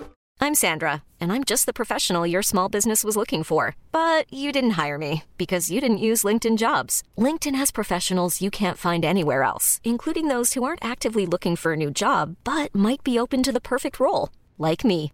In a given month, over 70% of LinkedIn users don't visit other leading job sites. So if you're not looking on LinkedIn, you'll miss out on great candidates like Sandra. Start hiring professionals like a professional. Post your free job on linkedin.com/achieve slash achieve today.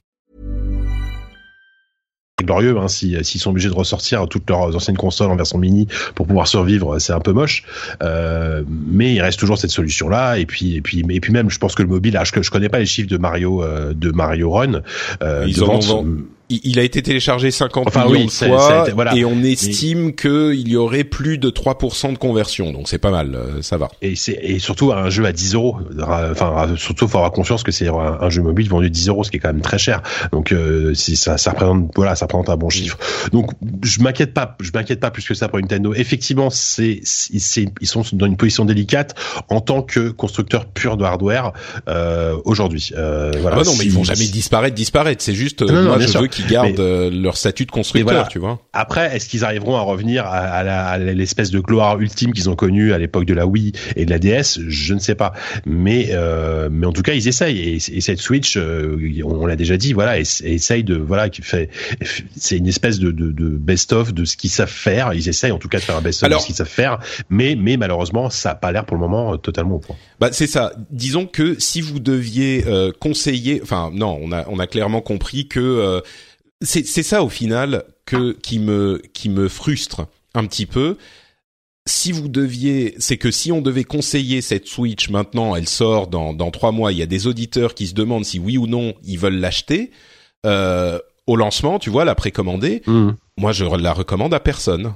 Je dis à Bah, personne. moi, euh, Moi, je dis si vous avez pas de, si vous avez pas eu de Wii U, si vous avez pas de Wii U et que vous êtes absolument fan de Zelda, euh, alors après, évidemment, ça se trouve le Zelda va être un mauvais jeu. Hein, on- bah, c'est ça le on- truc aussi. On le- les tests sont Alors, pas bon, sortis. Zelda, je vais quoi, juste mais- vous faire part, puisque là, c'est Pourquoi une, pas, c'est une histoire de foi. Je, je suis persuadé que Zelda sera un jeu exceptionnel. Pour tout ce que j'en ai compris, pour tout ce que j'en ai vu, pour tout ce que j'y ai joué, je suis persuadé que Zelda sera un des plus grands Ouais, mais enfin là tu là tu regardes euh, tu regardes dans les dans les astres, euh, tu regardes dans les cartes oui, de non, tarot, non, tu et, sais et pas je te si- parle, je te parle comme un Zelda non believer, c'est-à-dire que j'ai arrêté Zelda euh, il y a d'y croire il y a 15 ans. Euh, il y a aucun Zelda qui ne m'a satisfait depuis 15 ans. Euh, pour Mm. moi, me, soit ils me sont tous tombés des mains, soit je leur crache dessus carrément, euh, parce que je suis passé, je suis passé à Dark Souls. Je suis pas- Dark Souls pour moi est le vrai successeur de Zelda. Et, euh, et, et, et là, et là, je crois qu'ils ont trouvé un truc. Je crois qu'ils ont trouvé un truc qui me, qui m'offre quelque chose de nouveau, quelque chose qui me rappelle à la fois ce que Zelda était avant et à la fois une euh, quelque chose de nouveau. Et, et c'est ça que j'ai envie. C'est un jeu qui m'excite. Euh, Zelda, je suis persuadé que ça va être mon- un, un de mes jeux de l'année. Bon, Mais c'est espérons, espérons. Mais tu sais le, le problème. de foi. Et en Ouais. plus, j'ai déjà la console. Elle est déjà chez moi, donc tout va bien. Bon, il y a y a des petits jeux peut-être qui amèneront des surprises. Arms a l'air, euh, ouais, enfin non, Arms Bah, a pas Arms- l'air super, mais bon. Arm, Arm, Arm, ça me parle pas du tout. J'ai Ouais. joué un petit peu et ça Mais prend a- le motion gaming de, de Wii Sport, de la boxe, dont j'ai, ouais. je déteste donner des coups de poing et genre que ça donne.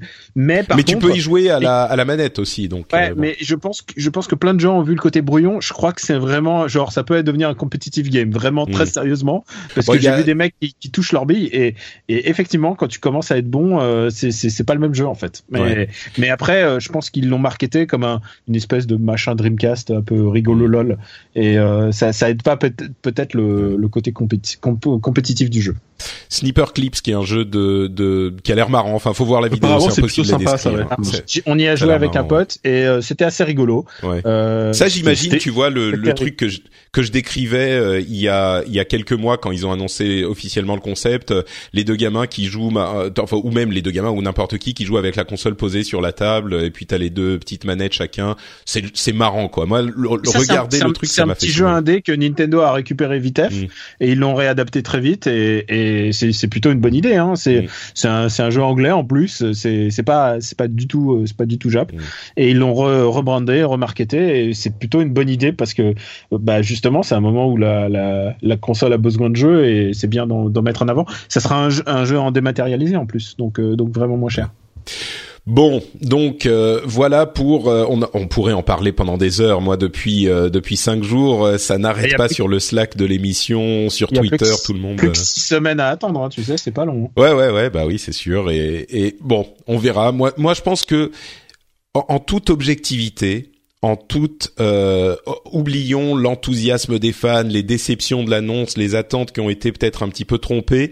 Euh, je crois que vraiment l'estimation, l'évaluation qu'on peut faire aujourd'hui de ce lancement, et, j'espère qu'on aura plus d'informations sur euh, des, petits gestes qui feront pour les fans et pour les fidèles, mais au-delà de tout ça, je crois qu'on peut vraiment dire que c'est un, une soft launch pour la Switch euh, et que le vrai lancement, en fait, on pourra dire que ça sera fait euh, à Noël avec Mario. Quoi. Avant, c'est un, et Splatoon un truc, pour les fans de Splatoon, parce que les fans de Splatoon, ils vont, ils répondent au garde à vous à Splatoon. Aussi, oui. Mais bon, disons qu'on est, à, il faudra attendre six mois pour, avoir, euh, voilà, au moins six mois pour avoir le vrai lancement de la console, quoi. Bon, passons à euh, des histoires de, de, vrais barbus, de gens qui jouent sur PC. Euh, et je dis vrais barbus, peut-être pas forcément, parce que euh, les gens qui jouent à distance euh, sont sont pas ceux qui aiment les, les vraies consoles, enfin pardon, les vraies machines avec euh, leur carte graphique dans leur PC. Le Shadow PC, c'est ceux qui sont été... en cours de conversion. C'est ça. Euh, donc on a le Shadow PC d'une part, dont on vous avait déjà parlé. Euh, si vous écoutez le rendez-vous tech, vous en aurez aussi entendu parler. Euh, c'est une machine qu'on loue à distance en fait. C'est une start-up qui vient de se lancer à Paris, qui a des early birds qui ont accès au service dont nous faisons partie, Jika et moi. Euh, et je, vais, en fait, je vais vous laisser les gars. enfin, non mais ça pourra peut-être t'intéresser. Moi, pour être tout à fait transparent, moi, moi, je suis pas du tout early bird. Moi, je, comme je suis journaliste, ah, pardon, oui, euh, ils, ils m'ont contacté pour euh, pour avoir un accès à la machine en bêta euh, pour pouvoir m'en servir avant. Mais j'ai j'ai pas réservé particulièrement de d'offres ou quoi que ce soit. Donc toi, je sais que t'as as payé ton service, etc. Hein, c'est ça C'est ça, exactement. Voilà. Donc moi, je suis un. Moi, je ne paye pas client. parce que je suis un sale journaliste. c'est ça. euh, et, et peut-être que ça t'intéressera en fait, Daniel, parce que ça te permet d'avoir accès à une machine puissante avec une 1070 avec une, une vraie euh, capacité de, de graphisme puissant sur, en théorie, à terme au lancement en mars, euh, à peu près n'importe quelle machine. Euh, alors, il y aura une application PC, une application Mac un petit peu plus tard, application iOS, etc. mais l'idée, c'est que on a aujourd'hui une une petite boîte très légère sur laquelle on branche une souris, un clavier et qui va envoyer le signal à la machine et la machine distante va nous envoyer l'image. Euh, alors on a déjà eu ce type d'offre ailleurs, on a le PlayStation Now qui est euh, disponible aux États-Unis, on a eu d'autres services de ce type-là. Euh, là où la promesse est un petit peu différente, c'est qu'avec le Shadow PC, on a, il faut une connexion fibre, mais une fois qu'on a une connexion fibre, on n'a euh, aucun lag perceptible, c'est-à-dire que le lag est de l'ordre de euh, quelques millisecondes. Euh, on n'a pas tous les tests encore qui ont été faits, mais on est, on va dire, à allez, entre 10 et 30 millisecondes, on va estimer à peu près la chose à la louche. Ce qui est sûr, c'est que moi, dans mes tests, j'ai pas perçu de lag. C'est-à-dire que j'avais vraiment l'impression d'avoir euh, la machine à la maison euh, alors peut-être que je suis un peu vieux, euh, j'ai pas les réflexes d'un gamin de 14 ans, mais il n'empêche, ça veut dire quelque chose sur des jeux rapides. Euh, j'ai testé Overwatch, bah je sentais pas le lag, donc ça voudrait dire que si ça fonctionne effectivement comme ça, on peut avoir sur une machine très légère accès à cette ce PC distant et, et, ça ouvre des perspectives intéressantes. Nvidia au CES a annoncé son GeForce Now pour PC et Mac, qui est un système de cloud gaming euh, streaming comparable à euh, ce type de service, mais qui qui ne marche que pour le jeu. Avec Shadow PC, on a vraiment un PC sur lequel on peut faire absolument ce qu'on veut. Euh, là, c'est uniquement les launchers du jeu. On arrive sur le desktop Windows, on a les launchers de jeux classiques Steam, Battle.net, Origin, Uplay, etc. Mais le modèle d'affaires est un petit peu différent c'est-à-dire qu'on va payer une certaine somme pour un certain temps de jeu. Alors sur euh, une machine, une configuration en 1060, on va être à 25 dollars pour 20 heures de jeu. Ça peut être intéressant pour un joueur occasionnel. Euh, Donc voilà, on, sent que ce type de service qui existe depuis un moment est en train de se euh, raffiner, de s'affiner suffisamment pour être une alternative viable. Peut-être pas pour les super joueurs compétitifs FPS qui jouent euh, à, Street Fighter ou 5 millisecondes de lag de plus, ça leur pourrit la vie. Mais pour quelqu'un qui joue comme moi beaucoup, mais quand même qui est pas à 10 FPS près ou à 10 pardon à 10 millisecondes près, ça peut être assez convaincant. En tout cas, moi, sur le Shadow PC, euh, encore une fois, j'insiste parce que c'est c'est important de d'être précis. Avec ma configuration, je suis pas en fibre fibre, je suis en fibre numéricable, donc en fibre câble. Et même là, aucune, aucun lag perceptible. Mais vraiment, aucun, aucun. Donc, euh, Jika, toi, tu essayes le Shadow de PC depuis longtemps. Euh, tu as pu tester le, le, GeForce Now de Nvidia, bon, dans les conditions. vite fait, ouais. Voilà. Du salon, donc euh, c'est pas tout à fait la même chose. tes impressions à toi? Euh, Ouais, alors sur Shadow, alors je, je, j'en ai longuement parlé déjà, enfin notamment sur mon site sur les numériques et tout ça, mais c'est vrai que c'est euh, c'est assez impressionnant parce que autant la première fois qu'on qu'on m'a présenté la, le, cette techno, cette techno, c'était en juin dernier, donc c'était avant vraiment les bêtas, etc. je découvre le truc euh, complètement comme ça sans connaître les mecs. Il me dit voilà, on a cette techno, euh, il, me montre, il me montre le truc chez eux. Je dis ok, ça marche. Mais j'étais vraiment sceptique en disant voilà, faut vraiment tester en condition et notamment euh, au travail, au boulot, on est euh, alors on est fibré. Alors je ne saurais pas dire à quelle quelle vitesse de fibre on est, mais on est 80 90 à partager la connexion et ça marchait ça marche nickel. Moi moi moi pendant une semaine, j'ai travaillé même avec mon Shadow en plus de jouer, euh, c'est-à-dire j'ai écrit mes articles et tout dedans, j'ai rentré mes articles dans l'admin etc. Euh, ça passait très bien. J'ai eu j'ai eu un ou deux plantages de petits bugs des fois qui m'ont obligé qui m'ont obligé de redémarrer la machine à chaque fois, mais c'était vraiment pas gênant. Effectivement, l'expérience vidéoludique est très bonne. Alors effectivement, sans euh, quand on n'a pas un niveau d'exigence extrême euh, en termes de de, de, par de FPS. Typiquement, je sais que mon collègue, enfin mon collègue, mon confrère Stoon de Gamecult, euh, qui est un gros genre de FPS, notamment de Counter Strike, euh, a, a, essayé le Shadow lui sur sur CS et bon, euh, lui, pour lui, c'est pas assez, euh, c'est pas suffisamment au, taquet pour pour qu'il puisse troquer son, son bon vieux PC contre ça. Mais bon, voilà. C'est, mais après, ça, ça reste une enfin, minorité particulièrement exigeant quand même. Voilà, voilà, ça, voilà, ben, bien sûr. Donc, mais, mais effectivement, c'est super impressionnant. Et euh, à côté de ça, as, effectivement, tu as, Nvidia, donc tu as GeForce Now. Alors GeForce Now, c'est un service qui existe depuis longtemps euh, sur la Shield, mais qui était vendu sous forme de, de, de SV, enfin comme de la SVOD, c'est-à-dire qu'on payait, euh, on paye 20 ou 20, 20 ou 25 euros par mois et on a accès de manière illimitée à un catalogue de jeux. souvent, c'est des jeux pas forcément très récents, mais ça fonctionne plutôt correctement, on va dire. C'est le problème de ces offres. En fait, jusqu'à maintenant, il y avait des offres commerciales type Netflix où on vous dit vous avez accès au catalogue euh, qu'on a, mais le problème, mm. c'est que euh, les éditeurs ne veulent pas mettre les jeux récents sur euh, ce type de, de service. Donc l'alternative, c'est de dire bah on vous donne accès à une machine et vous jouez aux jeux que vous possédez déjà quoi. Ça. Et là donc et là donc j'ai Force Now. Alors effectivement tu disais que c'était euh, c'était euh, 20 qu'est-ce qu'on avait qu'est-ce que 25 dollars pour 20 heures de jeu sur une, voilà, sur une 1060 et et et sur une 1080 tu tu peux jouer sur une 1080 mais là tu descends à 10 heures de jeu.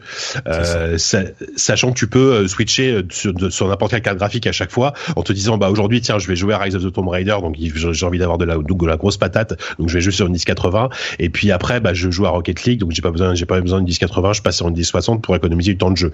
Ça reste un modèle économique à mon avis un peu bancal, enfin qui est, qui est de toute façon pendant la pendant la conférence Nvidia où il a annoncé, moi j'étais sur place et euh, Jensen Huang donc le, fondateur a clairement dit euh, c'est un service qui est pas destiné aux hardcore gamers, c'est un service pour les euh, les casual plus plus quoi. Tu vois les, les, les, gens qui jouent de temps en temps, qui ont pas envie d'investir dans une grosse machine de jeu et qui ont juste envie de temps en temps de se faire une petite partie et pour qui 25 heures de jeu déjà ça représente déjà une un énorme enfin un gros investissement quoi. Donc, euh, donc déjà, je pense que ça, ça, ça cible deux. Euh, enfin voilà, c'est pas vraiment entre Shadow et GeForce, c'est deux cibles différentes. Euh, après, du peu que j'en ai vu, donc parce que sur sur place au CES, il y avait, il y avait des, des, des, démos dans le Nvidia avait une sorte de avait une suite dans un hôtel hein, pour, pour, pour pour présenter ses ses, ses, nouveautés, dont dont GeForce Now. écoute, ça marchait bien, effectivement. là, par exemple, il, il, montrait il montrait Rise of the Tomb Raider sur Mac. c'est ça marche bien. Tu tu enfin tu lances Steam, tu lances ton Rise of the Tomb Raider.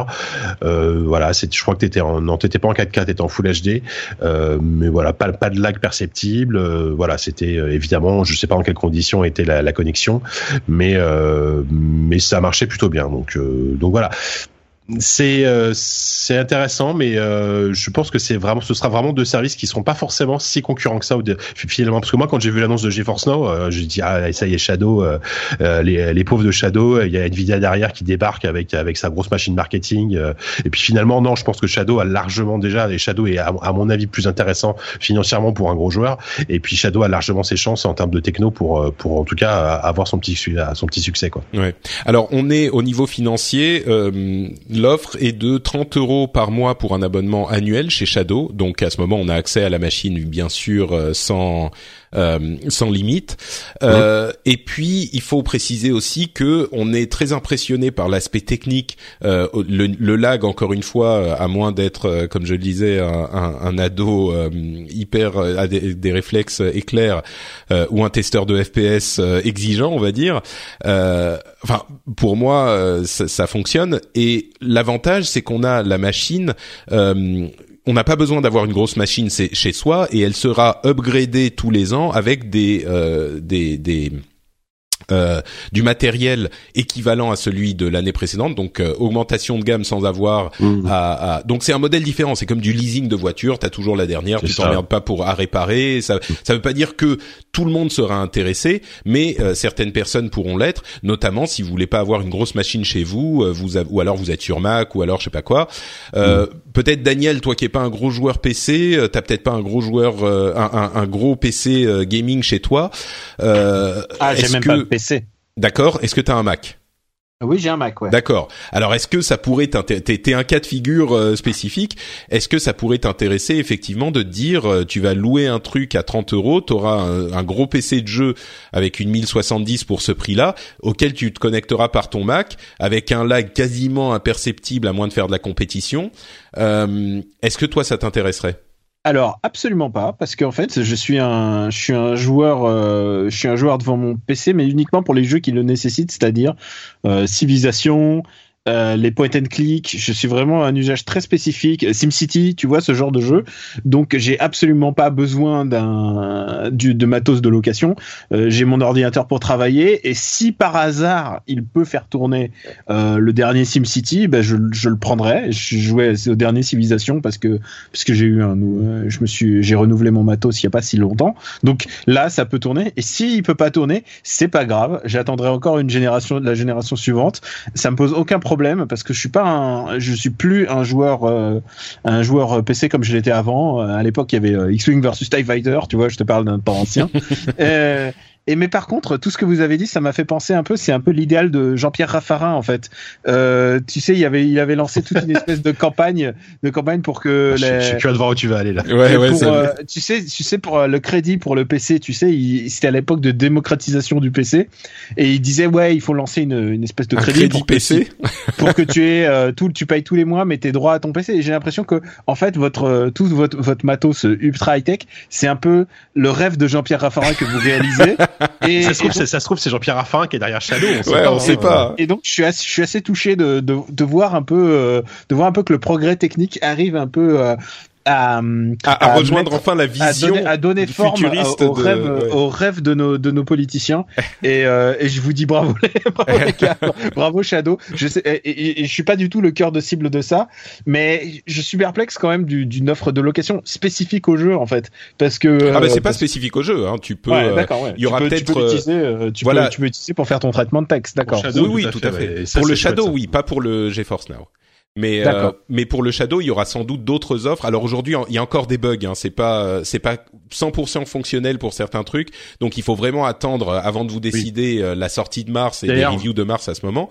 Mais euh, eh, mais conceptuellement, par contre, euh, je trouve que genre l'idée de, de faire streamer ça et le, enfin tout ce shadow gaming, je trouve ça assez fabuleux en fait. Genre waouh, je lorsque, je crois que c'est Jika qui m'a montré le sien euh, mm. quand je suis passé euh, quand je suis passé et que j'ai vu le sien sur son bureau.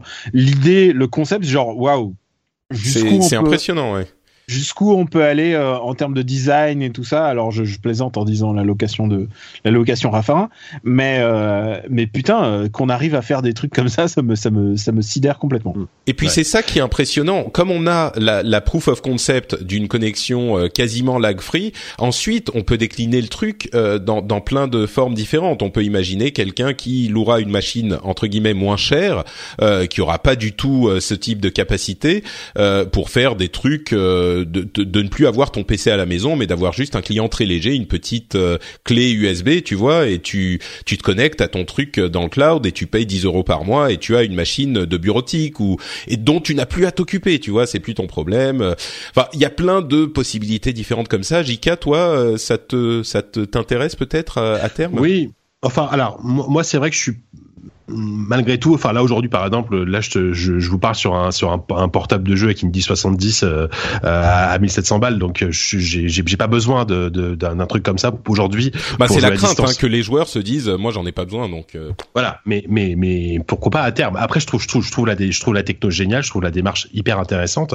Euh, après Shadow pour moi a un gros défaut euh, et j'ai du même que j'ai du mal à comprendre pourquoi ils ont fait ce choix, c'est qu'ils limitent le stockage à 256 Go octets. Alors en SSD certes, mais euh, 256 Go quand on veut jouer à beaucoup de jeux, c'est pas possible. C'est-à-dire que là, par exemple, moi, quand quand, quand j'ai testé Shadow en bêta, euh, j'ai installé six jeux et ça y est, il me restait il me restait euh, il me restait moins de 10 Go sur mon, mon espace disque quoi. Alors l'idée, c'est que tu pourras acheter des options après voilà. en plus. Mais, ils peuvent te laisser trouve, le choix voilà. disque dur classique ou SSD en plus, machin. Ouais, mais... Et oui, oui, non, mais, mais c'est sûr. Que... je trouve que pour le prix, enfin pour 30 voire plus, parce que ça dépend si tu t'engages ou pas sur un an, ils auraient pu quand même au moins au moins te lâcher un, un, un petit disque dur à côté de, de, de 500 gigas mmh. euh, pour pouvoir en faire un peu plus. Bon voilà. Ouais. Mais le, leur idée aussi, c'est le que... principal défaut que pour, pour ouais. que je, je, trouve au truc. Hein. Leur réponse, après on y croit ou pas, moi en tant que fibré, je me dis ouais pourquoi pas, c'est que euh, tu désinstalles et tu réinstalles les jeux euh, si tu vois t'as les jeux du moment, les trois quatre jeux auxquels ouais, tu joues. Mais, ça, mais je suis d'accord, je suis d'accord. Ça c'est ce qu'ils m'ont dit aussi quand quand je leur ai remarqué. Ouais, c'est un petit peu l'argument marketing. En, en, vrai, c'est quand même pénible, même même si ok c'est rapide etc. Mais bon c'est c'est pas c'est pas ouais. terrible. Mais par contre, je, je, tiens à saluer, je trouve leur, leur la, façon dont ils communiquent, qui est euh, à la fois hyper transparente et super drôle. Euh, par exemple, quand quand quand, on, quand ils m'ont donné donc l'accès à, à, Shadow en bêta, ils, m'ont ils m'ont donné en plus une sorte de grande liste de, de trucs qui marchaient pas et c'était vraiment bourré d'humour et en même temps très très honnête. Et euh, sur Facebook et sur Twitter, je crois, ils, ils font régulièrement des vidéos sur euh, l'avancée de leur bêta, les bugs qu'ils qui rencontrent, etc. Et c'est toujours très très bien fait. Je trouve c'est vraiment très drôle et très euh, très transparent. Donc je trouve qu'ils ont vraiment une super com. Enfin, ils, ont, ils ont vraiment une super com. C'est c'est ouais. c'est une petite boîte. Hein. Alors ils ont énormément grossi depuis depuis l'année dernière, mais euh, ça reste une boîte où ils doivent être ils doivent être moins de 10 quoi, ou 10 15 peut-être, je sais pas. Mm. Donc euh, bah, c'est voilà. ouais pour moi je me dis que à terme aujourd'hui non je vais continuer à le suivre mais à terme d'ici deux trois ans ça pourrait être une solution intéressante euh, pour de nombreux cas de figure quoi donc euh, aujourd'hui bien sûr ça va pas être mon PC principal euh, mais peut-être à terme je, je je pourrais envisager la chose mais à voir euh, ouais. En parlant du CES, JK, donc euh, comme on disait, y étais. Est-ce qu'il y a eu des trucs? Alors, passons sur les trucs un peu blagues parce qu'on est déjà bien avancé dans l'émission, ouais, mais ouais. genre euh, le moniteur concept, le, le, portable concept de Razer avec trois écrans qui se déplient, euh, le bah alors ça, Chroma Lighting Boom. Après, cela dit, c'était pour, pour le coup Razer, je trouve que c'était eux qui avaient les, les trucs les plus euh, euh, qui, qui, sortaient du lot, quoi. Parce que globalement, c'était un CES euh, assez plat en termes d'informatique et de PC et, et, de jeux vidéo d'une manière générale. Et au moins, au moins, t'arrives sur le stand de Razer et tu vois cette espèce de truc avec trois écrans 17 pouces collés, euh, un, port un PC portable avec trois écrans, euh, trois écrans 4K, c'est-à-dire que chaque écran est 4K. Donc, imagine le donc le total de définition. Enfin, c'est non, mais enfin, c'est gadget, ça, soyons d'accord. Ouais, enfin, c'est gadget parce que à, à l'écran, c'est vrai que ça, ça fait un écran bah, très très allongé, tu sais, genre 21 neuvième, euh, euh, donc pour pour jouer à pour jouer à des jeux de bagnole, etc. C'est rigolo, mais c'est un truc, on sait même pas si ça va sortir. Hein. Pour le moment, c'est c'est du, ouais. du truc. Voilà, c'est un concept en disant on sait le faire quoi. Donc euh, au, au, moins, au moins, au moins, t'arrivais chez Razer, t'as fait un petit peu de rêve, tu vois, c'était rigolo quoi. Mais euh, après, ouais, niveau jeux vidéo, non, de toute façon, le CES, c'est pas un salon vraiment euh, fait, fait, fait pour ça. Hein. Euh, T'avais donc, bon, bah, chez Nvidia, par exemple, en dehors de euh, euh de GeForce Now, il n'y a pas eu, y a pas eu de jeux vidéo aussi. Il y a eu, il y a eu une démo inédite de Mass Effect sur scène, une petite vidéo de Mass Effect, de Mass Effect Andromeda, euh, qui était pas non plus incroyable. Euh, après, ce qui, bah, ce qui était rigolo, c'est qu'il y avait quand même, parce qu'il y a énormément, euh, tu sens bien que c'est la mode, de réalité augmentée et réalité virtuelle. Alors souvent, bah, ça touche aux jeux vidéo. Et, euh, et moi, donc, j'ai passé vraiment tout, tout, toute une matinée entière à arpenter le, le, ce, une sorte de petit hall euh, 100% dédié à, à, à tous ces, trucs là. Et ce qui est assez rigolo, c'est que c'était bourré de, de toutes petites boîtes, plus, plus ou enfin souvent petites, euh, souvent asiatiques, souvent chinoises, et qui, euh, qui ont à chaque fois des concepts de dingue. Mais des, des trucs, t'arrives, tu te dis ouais, les, les mecs ils te vendent des trucs incroyables. Et t'essayes le truc et c'est affreux, c'est de la merde, ça marche pas. C'est une catastrophe. et, et non, mais et alors, je, te- je dis- ça, c'est pas, c'est pas juste pour me moquer, c'est c'est aussi pour dire que euh, ce genre de sujet, la, la réalité augmentée, la réalité virtuelle, euh, il y a tellement de choses à défricher, mais sauf que tu te rends compte qu'il faut quand même de sacrés moyens, il faut de, de- il faut des mois, des mois de R&D pour que ça marche. Et c'est, dire, c'est pas, c'est pas pour rien que Oculus et, ou, euh, ou HTC ont mis des années avant de sortir leur, leur Vive ou leur, leur, leur Rift. hein.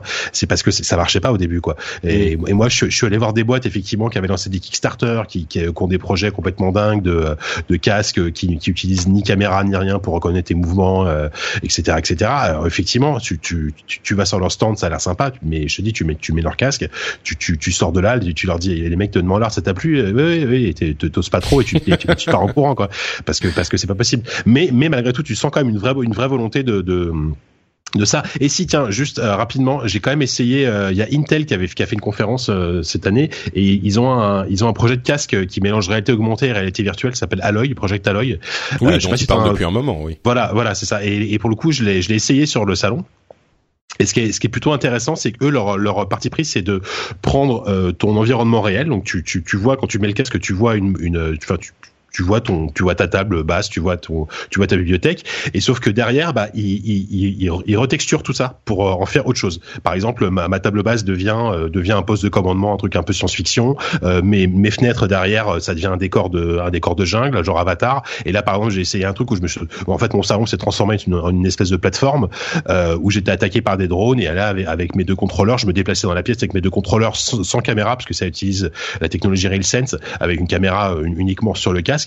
Euh, et je me déplaçais et je, je tirais sur des drones dans, dans un Je décor comme ça. précise, je, je précise un petit peu parce que c'est vrai que beaucoup d'auditeurs ont peut-être déjà entendu parler de la réalité augmentée, euh, des, de types d'expériences comme ça, et, et c'est ce que je pensais. Je me disais bon, bah c'est encore de la réalité augmentée. C'est beaucoup plus complexe que ça. En fait, c'est un effet visuel très différent de simplement sup- surimposer, superimposer euh, des, enfin surimposer des, des éléments 3D sur l'image que tu as, enfin sur ton ton ton environnement. Là, ça transforme vraiment le truc et ça t'intègre dedans. C'est c'est plus Voilà. complexe que ça, quoi.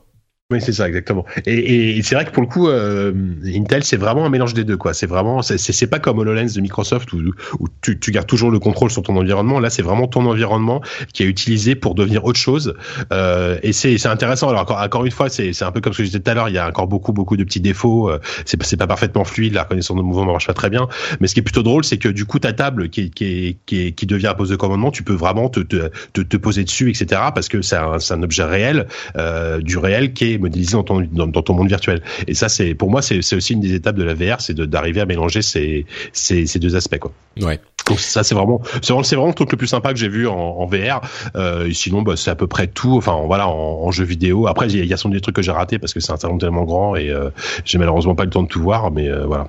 D'accord. Bon, écoute, euh, à noter aussi les nouveaux processeurs euh, graphiques de AMD, la euh, l'architecture Vega qui est pas encore disponible. On, est à quelques mois de ça, mais qui est censée, selon eux, être euh, aussi performante que les dernières les derniers processeurs Nvidia. Donc peut-être un retour d'AMD dans la course des GPU, à voir quand on aura les machines à tester. Euh, alors, je, je me re-retourne vers euh, Daniel, qui est resté bien Salut. silencieux pendant toute cette partie PC Ah, mais je t'ai écouté. avec une, une petite déception en fait pour toi, puisque je t'avais promis qu'on parlerait de Dragon Quest 11, mais je me rends compte qu'on en a déjà parlé dans, dans l'épisode précédent. Il y a pas Euh, de mal. Donc, euh, mais peut-être que tu peux nous donner tes impressions quand même rapidement, parce que tu, tu es un expert sur Dragon Quest 11, euh, qui a été présenté il y a quelques semaines. Et qui a été reconfirmé sur euh, sur Switch. Euh, bah écoute, écoute, je je sais pas s'ils vont le sortir en 2017 parce que ça a l'air audacieux. C'est euh, c'est un jeu qui est à la fois multiplateforme et monoplateforme puisqu'il est développé à la fois sur 3DS, sur PS4 et euh, et donc sur Switch, mais Qui sont que donc la version trois consoles très différentes, ouais. qui sont trois consoles très différentes, mais qui vont proposer le même jeu. Et sur 3DS, bah, il sera en partie, il sera en 2D, quoi, à l'ancienne. Et sur euh, la version PS4, bah, il sera en 3D, un jeu moderne. Et, et je ne sais pas s'ils vont y arriver. Il y a pas si longtemps, ils ont diffusé un documentaire euh, sur euh, sur le making of et ça a pas l'air très avancé en fait. Et du coup, je suis un peu inquiet pour eux. Mais en même temps, Dragon Quest, ça la, la particularité, c'est qu'ils ils prennent leur temps et contrairement à FF15, ils ont attendu d'avoir le scénario terminé pour pour faire le jeu. Donc est-ce que pour toi ça pourrait être le, le le, comment dire Je vais pas dire le sauveur, mais enfin la réaffirmation du euh, RPG japonais euh, qui revient et qui peut-être euh, impose cette série à, à, un Occident qui l'a peut-être moins considéré que Final Fantasy pendant ces, ces 20 ou 30 dernières années? Alors d'abord, je suis très confiant sur le fait que ça sera un bon jeu, mais surtout, euh, surtout Dragon Quest, ils ont jamais fait l'optique, ils ont jamais fait un RPG dans l'optique de euh, conquérir le monde, être un, un, objet de mass média et de faire des cinématiques, euh, qu'elles soient reprises bah, par exemple comme FF7, tu vois que ça devienne presque des images d'épinal. Dragon Quest, ils ont toujours fait leur propre cam et ça a toujours plu au Japon. Et si maintenant euh, la France est devenue le deuxième euh, marché de Dragon Quest dans le monde, euh, bah c'est juste, c'est c'est vraiment presque un dommage collatéral pour eux. Euh, Mm. Ils vont la version la version occidentale, elle sera pas, je pense pas qu'elle, tu vois, c'est pas comme Final Fantasy où maintenant t'as la version t'as la version française, bah, bientôt la version russe et turque. Enfin, tu sais pas ce qu'il va avoir. Alors que Dragon Quest, ils s'en battent les steaks. Euh, ils font leur jeu d'abord et puis ils verront ils verront ensuite euh, pour le reste du monde. Et je pense qu'il tant que tu continues à faire les jeux conformes à ton idée première, c'est c'est ça qui fonctionne quoi. Ils ont ils ont aucune raison de changer euh, changer leur méthode leur méthode de de, créa de création et c'est comme ça qu'ils arrivent à exprimer toute leur leur créativité. Et ouais non, je suis assez confiant sur le jeu. Euh, je suis pas confiant sur 2017. Et du coup, euh, tu vois pas une sortie mondiale euh, arriver au moment avec la sortie japonaise, quoi. Ah, sur Dragon Quest, sur Dragon Quest 11, a aucune chance. Ah, déjà, déjà, s'ils arrivent à le sortir, euh, s'ils arrivent à sortir une version euh, 3DS et PS4 en même temps, ça, ça, ça tient du miracle. Honnêtement, euh, euh, s'ils n'ont pas réussi pour Smash Bros, pour Dragon Quest, ça va être encore plus, ça va être encore plus compliqué. Bon, un autre euh, jeu japonais qui là pour le coup a, a subi le coup près euh, assez sur, un petit peu surprenant, euh, c'est Scalebound, euh, une exclusivité Xbox euh, One de Platinum qui a été purement et simplement annulée après euh, un an de promo. Euh, on en avait entendu parler, ça fait au moins un an. Hein, il avait Oh, l'air. ça fait euh, même deux ans, bien, je pense. Ouais, c'était bien ça, c'était deux. E3, euh, Mhm. deux E3. Et alors la première présentation était assez enthousiasmante, la deuxième un petit peu moins. Et puis là, euh, sans aucune euh, rumeur, sans rien, paf, euh, annoncé comme Ah non, il y, y a eu quelques petites rumeurs, Ouais, enfin, mais, deux heures euh, enfin, avant, pour les insiders. Oui. Mais euh, mais écoute, euh, euh, pff, c'était un jeu presque de commande de pour Microsoft et c'est un caprice de riche, tu vois. Quand t'as beaucoup d'argent, eh ben, tu t'en fous que que les mecs ils aillent jusqu'au bout du développement ou pas. Ils ont déjà fait le coup avec Level 5 euh, il y a des années euh, Microsoft puisqu'ils avaient financé un MMORPG qui s'annonçait vraiment euh, vraiment super beau euh, de Level 5 qui s'appelait True Fantasy Live Online. Il y avait vraiment des millions euh, mis sur la table. C'est ça s'annonçait vraiment comme un truc super beau. Et puis ils l'ont annulé. euh, ils l'ont annulé avant. Et c'est leur c'est leur habitude. Euh, Ils récupèrent un studio japonais qui a le vent en poupe.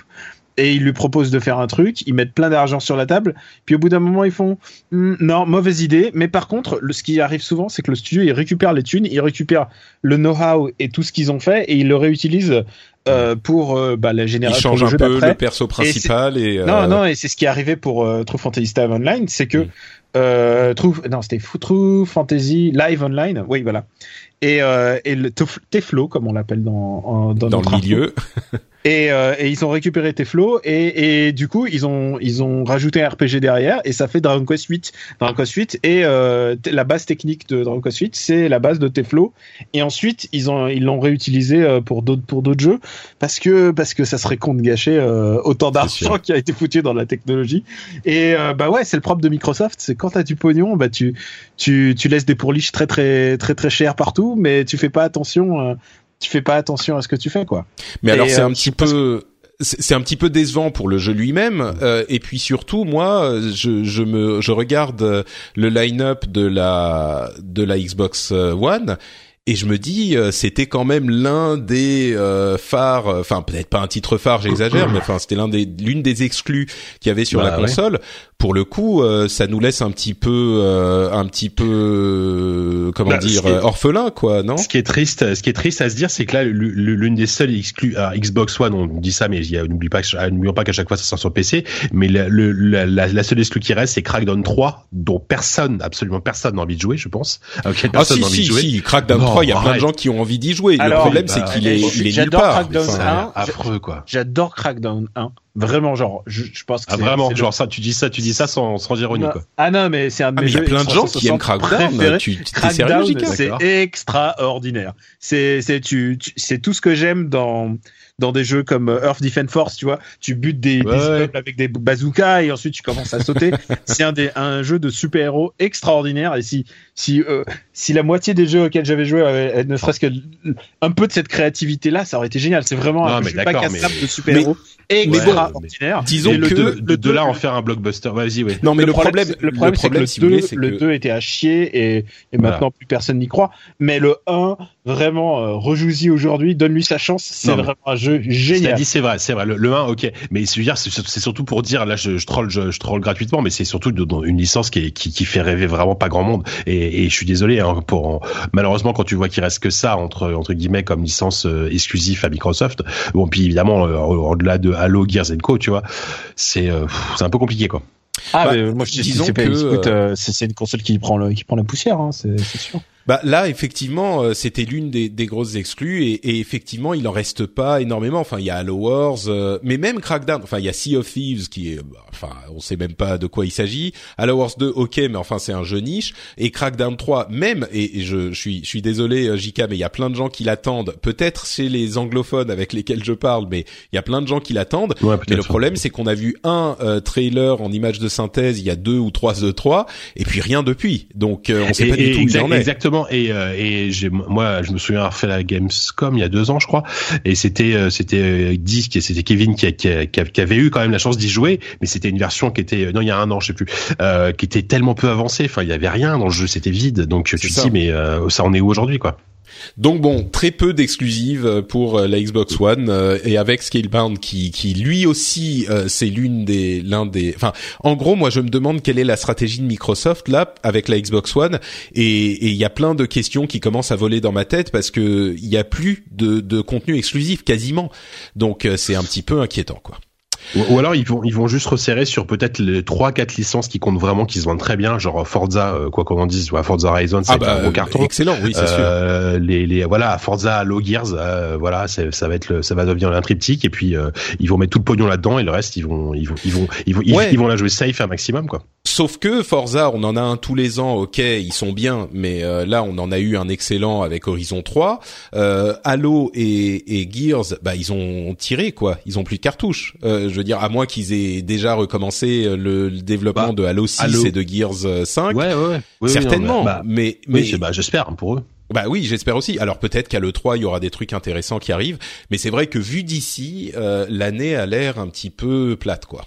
Écoute, tu sais, tu sais, moi j'ai une PS4 et il y a, et il y a les Yakuza. Et tu vois, le simple fait que sur Sega il y ait Yakuza, ça me suffit pour, euh, pour choisir mon camp. Euh, c'est, con, c'est, con ça parce qui que- est, euh, c'est ça qui est un petit peu décevant, c'est que sur l'année il n'y a pas ce genre de, de jeu. Alors peut-être Halo Wars 2, mais je vois pas sur euh, sur Xbox One, euh, il n'y a pas ce genre de jeu dont quelqu'un peut dire ah ouais mais celui-là j'adore. Alors oui il y a Halo et Gears euh, peut-être, mais j'ai pas l'impression que ça soit encore des trucs qui qui motivent énormément les foules quoi. tu veux dire des jeux exclusifs qui te motivent? Sur euh, sur Xbox ouais. Ah, sur Xbox, ah, j'en vois pas, j'en vois pas. Alors après, tu peux être, euh, tu peux être ce carteron de mec qui, qui pense que Dead Rising est la plus, plus belle chose qui soit arrivée au monde du jeu vidéo. ouais j'avais oublié Et- le Rising. Et, et, et je peux te dire, Dead Rising, et en plus maintenant il est même plus exclusif, mais, mais Dead Rising C'est quand même un jeu sur lequel tu peux monter euh, une tronçonneuse sur un bâton et t'en faire un nunchaku. Ce qui est, je pense, dans, dans, sur le papier, c'est un des trucs les plus géniaux qu'on peut, qu'on puisse imaginer, quoi. Je veux dire, quand tu te fais une petite carte avec des, des tronçonneuses sur les côtés, c'est comme de la poésie pour moi. Le seul problème, c'est qu'en jeu, c'est toujours un peu décevant. Le dernier, en plus, il est un peu naze. Euh, Enfin, il est pas. Mais est oui, pas mais pour revenir au sujet euh, Ouais, sur Xbox a- One a- effectivement. Moi, il y a rien euh, qui m'emballe. Il y a rien qui m'emballe. Et, et là où la X360 avait quand même au Japon, en tout cas, par exemple, il y avait toujours les shoot 'em up. Ils étaient d'abord sur X360. Euh, il y avait une espèce de petit marché euh, 360. Ils avaient de l'initiative puisque que tu les aimes ou pas, ils ont fait. Euh, euh, Lost Odyssey, ils ont fait euh, Blue Dragon, et tu vois, ils avaient quand même un peu d'initiative. Là, pff, euh, ça me parle zéro, euh, ça, ça, me, ça ne me parle pas du tout. Et bon, bah écoute, Et c'est pour ça que sa vie, elle va vivre sa vie jusqu'à la prochaine console Microsoft. Bon, il y a la Scorpio et- qui arrive en fin d'année, qui est pas vraiment une prochaine console, mais peut-être que c'est sur ça qu'ils se concentrent. Hein. Euh, peut-être qu'on va avoir un gros, euh, un gros, une grosse série d'annonces à le 3 euh, et qu'il va y avoir des jeux qui seront euh, incroyables sur Scorpio et qui tourneront quand même sur Xbox 360. Peut-être que c'est ça, mais j'ai l'impression qu'il y a vraiment ils, ont gagné une stratégie. ils ont gagné ma euh, Ces mecs-là ont gagné ma lassitude. Ouais, bah on verra, on Euh, verra le 3, hein, peut-être. Je, je, pense que en plus leur, la non initiative qu'ils ont mis dans la One euh, par rapport à la, X, à la X360, ça me motive pas du tout. Et c'est bien la raison, c'est que Crackdown 1 était génial et que maintenant, maintenant il faut ils en vont en faire de la soupe et j'en suis à peu près persuadé quoi. Bon, bah euh, en tout cas, euh, moi ce que je retiens de tout ça, c'est qu'il semble y avoir un, un- une, une stratégie euh, derrière qui est en train de se mettre en place, mais qu'on perçoit pas encore. En tout cas, je l'espère.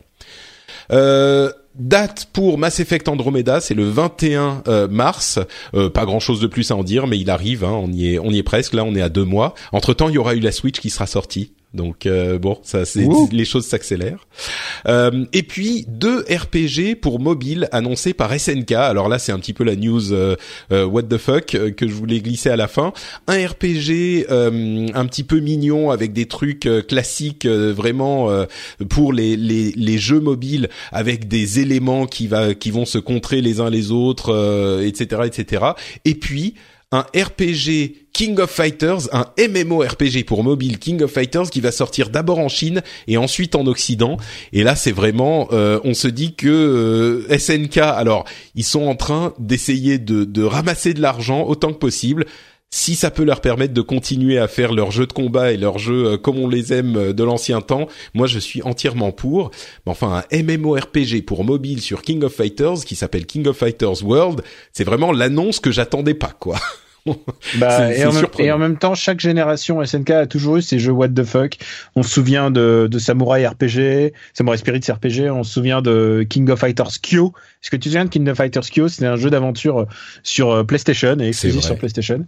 Et euh, ils ont l'habitude de faire des petits trucs what the fuck, genre quiz King of Fighters euh, ou des adaptations un peu nazes pour euh, il y meubler, avait- pour Il y avait un jeu sur un jeu en SD sur leur, leur console. Vous vous souvenez de la console portable Neo Geo? Oui, oui, bien sûr. C'était. King, of- King, King Neo of Geo Fighters. Pocket. C'est la Neo Geo Pocket et il y avait Voilà, King of ça. Fighters R1 et R2 euh, qui étaient pas qui étaient pas très enfin qui étaient ils existaient. Donc, Voilà, euh, qui était, ouais. Bon, bah, en, tout cas, ça veut dire que euh, SNK est en train de revenir euh, à ses bonnes et ses mauvaises habitudes, mais c'est quand même les habitudes de SNK, donc ça, ça fait plaisir. Euh, Ils, ils sont peut-être en train de de de, de redevenir le SNK qu'on aimait à l'époque. Donc, euh, quand on connaît le parcours de la société, ça ne peut que faire plaisir. Et sur cette news what the fuck, euh, je pense qu'on arrive à la fin de l'émission euh, qui a quand même été bien agitée. Je vous remercie tous les deux d'avoir été avec nous euh, pour euh, nous aider à débroussailler le panorama de l'actualité euh, vidéoludique. Et bien sûr, avant de se quitter, je vais vous proposer de nous dire où on peut vous retrouver, à commencer peut-être par Daniel Andreyev qui se lance dans les podcasts à corps perdu depuis une petite année quand même. Mais tu as été, tu as été mon mentor, mon phare euh, de, de mon phare à podcast, puisque c'est, oui, c'est la première fois que j'ai fait ton émission et après je me suis dit merde, il faut que je fasse un podcast, c'est cool. Donc euh, ça y est, je suis à plomb, à fond dans le podcast game grâce à toi un peu, tu, tu m'as inspiré. Ah, tu Et, es euh, trop bon. Et donc euh, j'ai lancé After Eight, ça a bientôt pas encore un an et euh, ça marche vraiment très très bien. On est très content. C'est un podcast qu'on qu'on a lancé avec mon camarade Quix qui est euh, qui est à, Las- à Los Angeles et euh, et on con- et on euh, parle de tout, c'est-à-dire d'actualité euh, culturelle, ciné, séries et jeux vidéo puisque le prochain épisode sera évidemment consacré à une console de Nintendo dont j'ai déjà oublié le nom. Et, euh, et mon autre podcast, euh, c'est en, com- en compagnie de mon acolyte Papa, qui, est, c'est- qui était aussi qui travaillait à Gamecult avant. Et, euh, et on parle de cinéma. Ça s'appelle Super Ciné Battle. Et on, on fait une essaye d'établir la liste ultime du, du cinéma, rien que ça. Et on se marre vraiment bien à le faire. C'est un podcast un peu cinéphile, mais euh, mais si, si tu aimes si tu aimes le cinéma un peu badass, un peu du poing dans la gueule, euh, écoute, je pense que tu vas aimer. Donc je rappelle les deux les deux podcasts, c'est After Eight, Super Ciné Battle, et j'ai aussi parlé de MDR un peu dans pendant l'émission MDR et, euh, et le podcast de, consacré aux comédies françaises. Il faut que je dise comédie française au pluriel, parce que sinon les gens pensent que c'est la comédie française, alors que pas du tout. Ils vont être très déçus. On parle, on parle des comédies avec Jean Reno, on parle du dernier film de Audrey Dana, on parle de toutes les tous les films un peu pourris qui, qui sont là et aussi parfois des bonnes surprises des comédies françaises. Parce et que euh, ça arrive, me- il faut le rappeler. Ouais, parce que ça arrive et euh, voilà. Et sinon, vous- le reste du temps, vous pouvez me retrouver sur euh, bah, sur Gamecult. Euh, J'écris parfois pour Pixel euh, Pixel Le Monde et pour euh, pour Slate, pour lequel j'ai fait mon, mon top des des comédies françaises. Voilà, voilà. Je crois que j'ai fait le tour. Magnifique. À vous de jouer, les gars. Et le lien vers le compte Twitter sera dans les notes de l'émission. Merci. Eh, dis donc, euh, bah, moi j'ai aussi du podcast avant, bah, un petit peu moins, euh, un petit peu, un petit peu moins que Daniel, qui est très prolifique décidément. Euh, donc bah bon, on peut me retrouver. Bah non, vous peut-être que si vous si vous écoutez le rendez-vous jeu depuis un petit moment, vous commencez à savoir. Vous pouvez me retrouver sur ZQSD, euh, podcast euh, jeux vidéo euh, très très PC, hein, plutôt dans l'esprit, qu'on fait maintenant depuis depuis trois ans, quatre ans, je sais même plus, tu vois. Et euh, là, là en plus, on vient de changer, on on vient de changer de locaux parce que JV a déménagé, donc je- donc ZQSD a déménagé. On a un nouveau studio et tout, un truc qui, qui va être super chouette, qui est pas complètement fini, mais voilà. Euh, le prochain numéro arrive très bientôt. On l'a enregistré la semaine dernière et avec un peu de retard, on fait notre bilan de l'année euh, 2016. hein, ça, c'est assez traditionnel chez nous et on a enfin élu euh, le meilleur jeu de l'année selon ZQSD. Ah, ne spoil euh, pas, ne spoil pas. ah non, bah non, je, je vais pas spoiler, mais je suis très content en tout cas de, de, de- du choix qu'on a qu'on a fait. Euh, donc voilà, donc ZQSD, prochain numéro, euh, j'espère très bientôt. Euh, sinon, bah voilà, sinon vous pouvez me retrouver sur euh, sur lesnumériques.com pour des sujets un petit peu plus un petit peu plus informatique, PC, euh, tout ça, tout ça quoi. Magnifique. Euh, Voilà. Pour ma part, c'est Note Patrick sur Twitter et sur Facebook. Euh, Vous pouvez retrouver l'émission sur frenchspin.fr. Euh, Vous aurez aussi euh, accès aux autres productions en français que je fais, comme le Rendez-vous Tech ou d'autres émissions comme ça.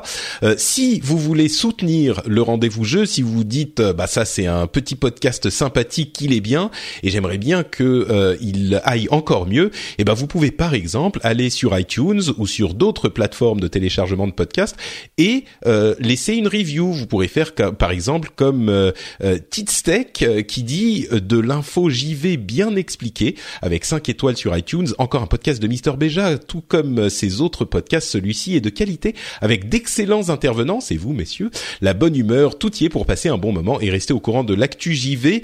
Merci à toi. On a aussi eu d'autres 5 étoiles de Burgfab, par exemple, qui dit mon Dieu qu'il est bon ce podcast. Merci beaucoup. Si vous voulez nous soutenir, eh ben c'est un moyen. Euh, parlez-en à vos amis, parlez-en aux gens qui euh, avec lesquels vous avez un débat sur la Switch, par exemple. Vous dites oui, oui, bon là on parle, mais euh, va écouter le rendez-vous jeu et puis tu auras tous les points de vue possibles et toute l'analyse. Et après on pourra en parler parce que là tu sais pas de quoi tu parles. Je donne un exemple hein, de situation tout à fait crédible, mais d'une manière générale, si vous pouvez recommander l'émission à vos amis, aux gens que vous connaissez ou sur le web, ça nous donnera un petit coup de pouce qui sera très bienvenu. T'es vraiment mon remercie. padré de podcast. Hein. Je, je pense que je vais, je vais te reprendre l'idée de, de, de lire un commentaire. Je sais, je, je trouve que c'est une super idée. Écoute, des années d'expérience feront toujours la différence, j'espère. Euh, bon, donc merci à vous tous de nous écouter également depuis des années. On espère que vous avez passé un bon moment et on espère que vous serez de retour avec nous dans 15 jours pour le nouvel épisode qui sera lui aussi un très bon moment, j'en suis certain. Bis à tous et à dans 15 jours. Ciao ciao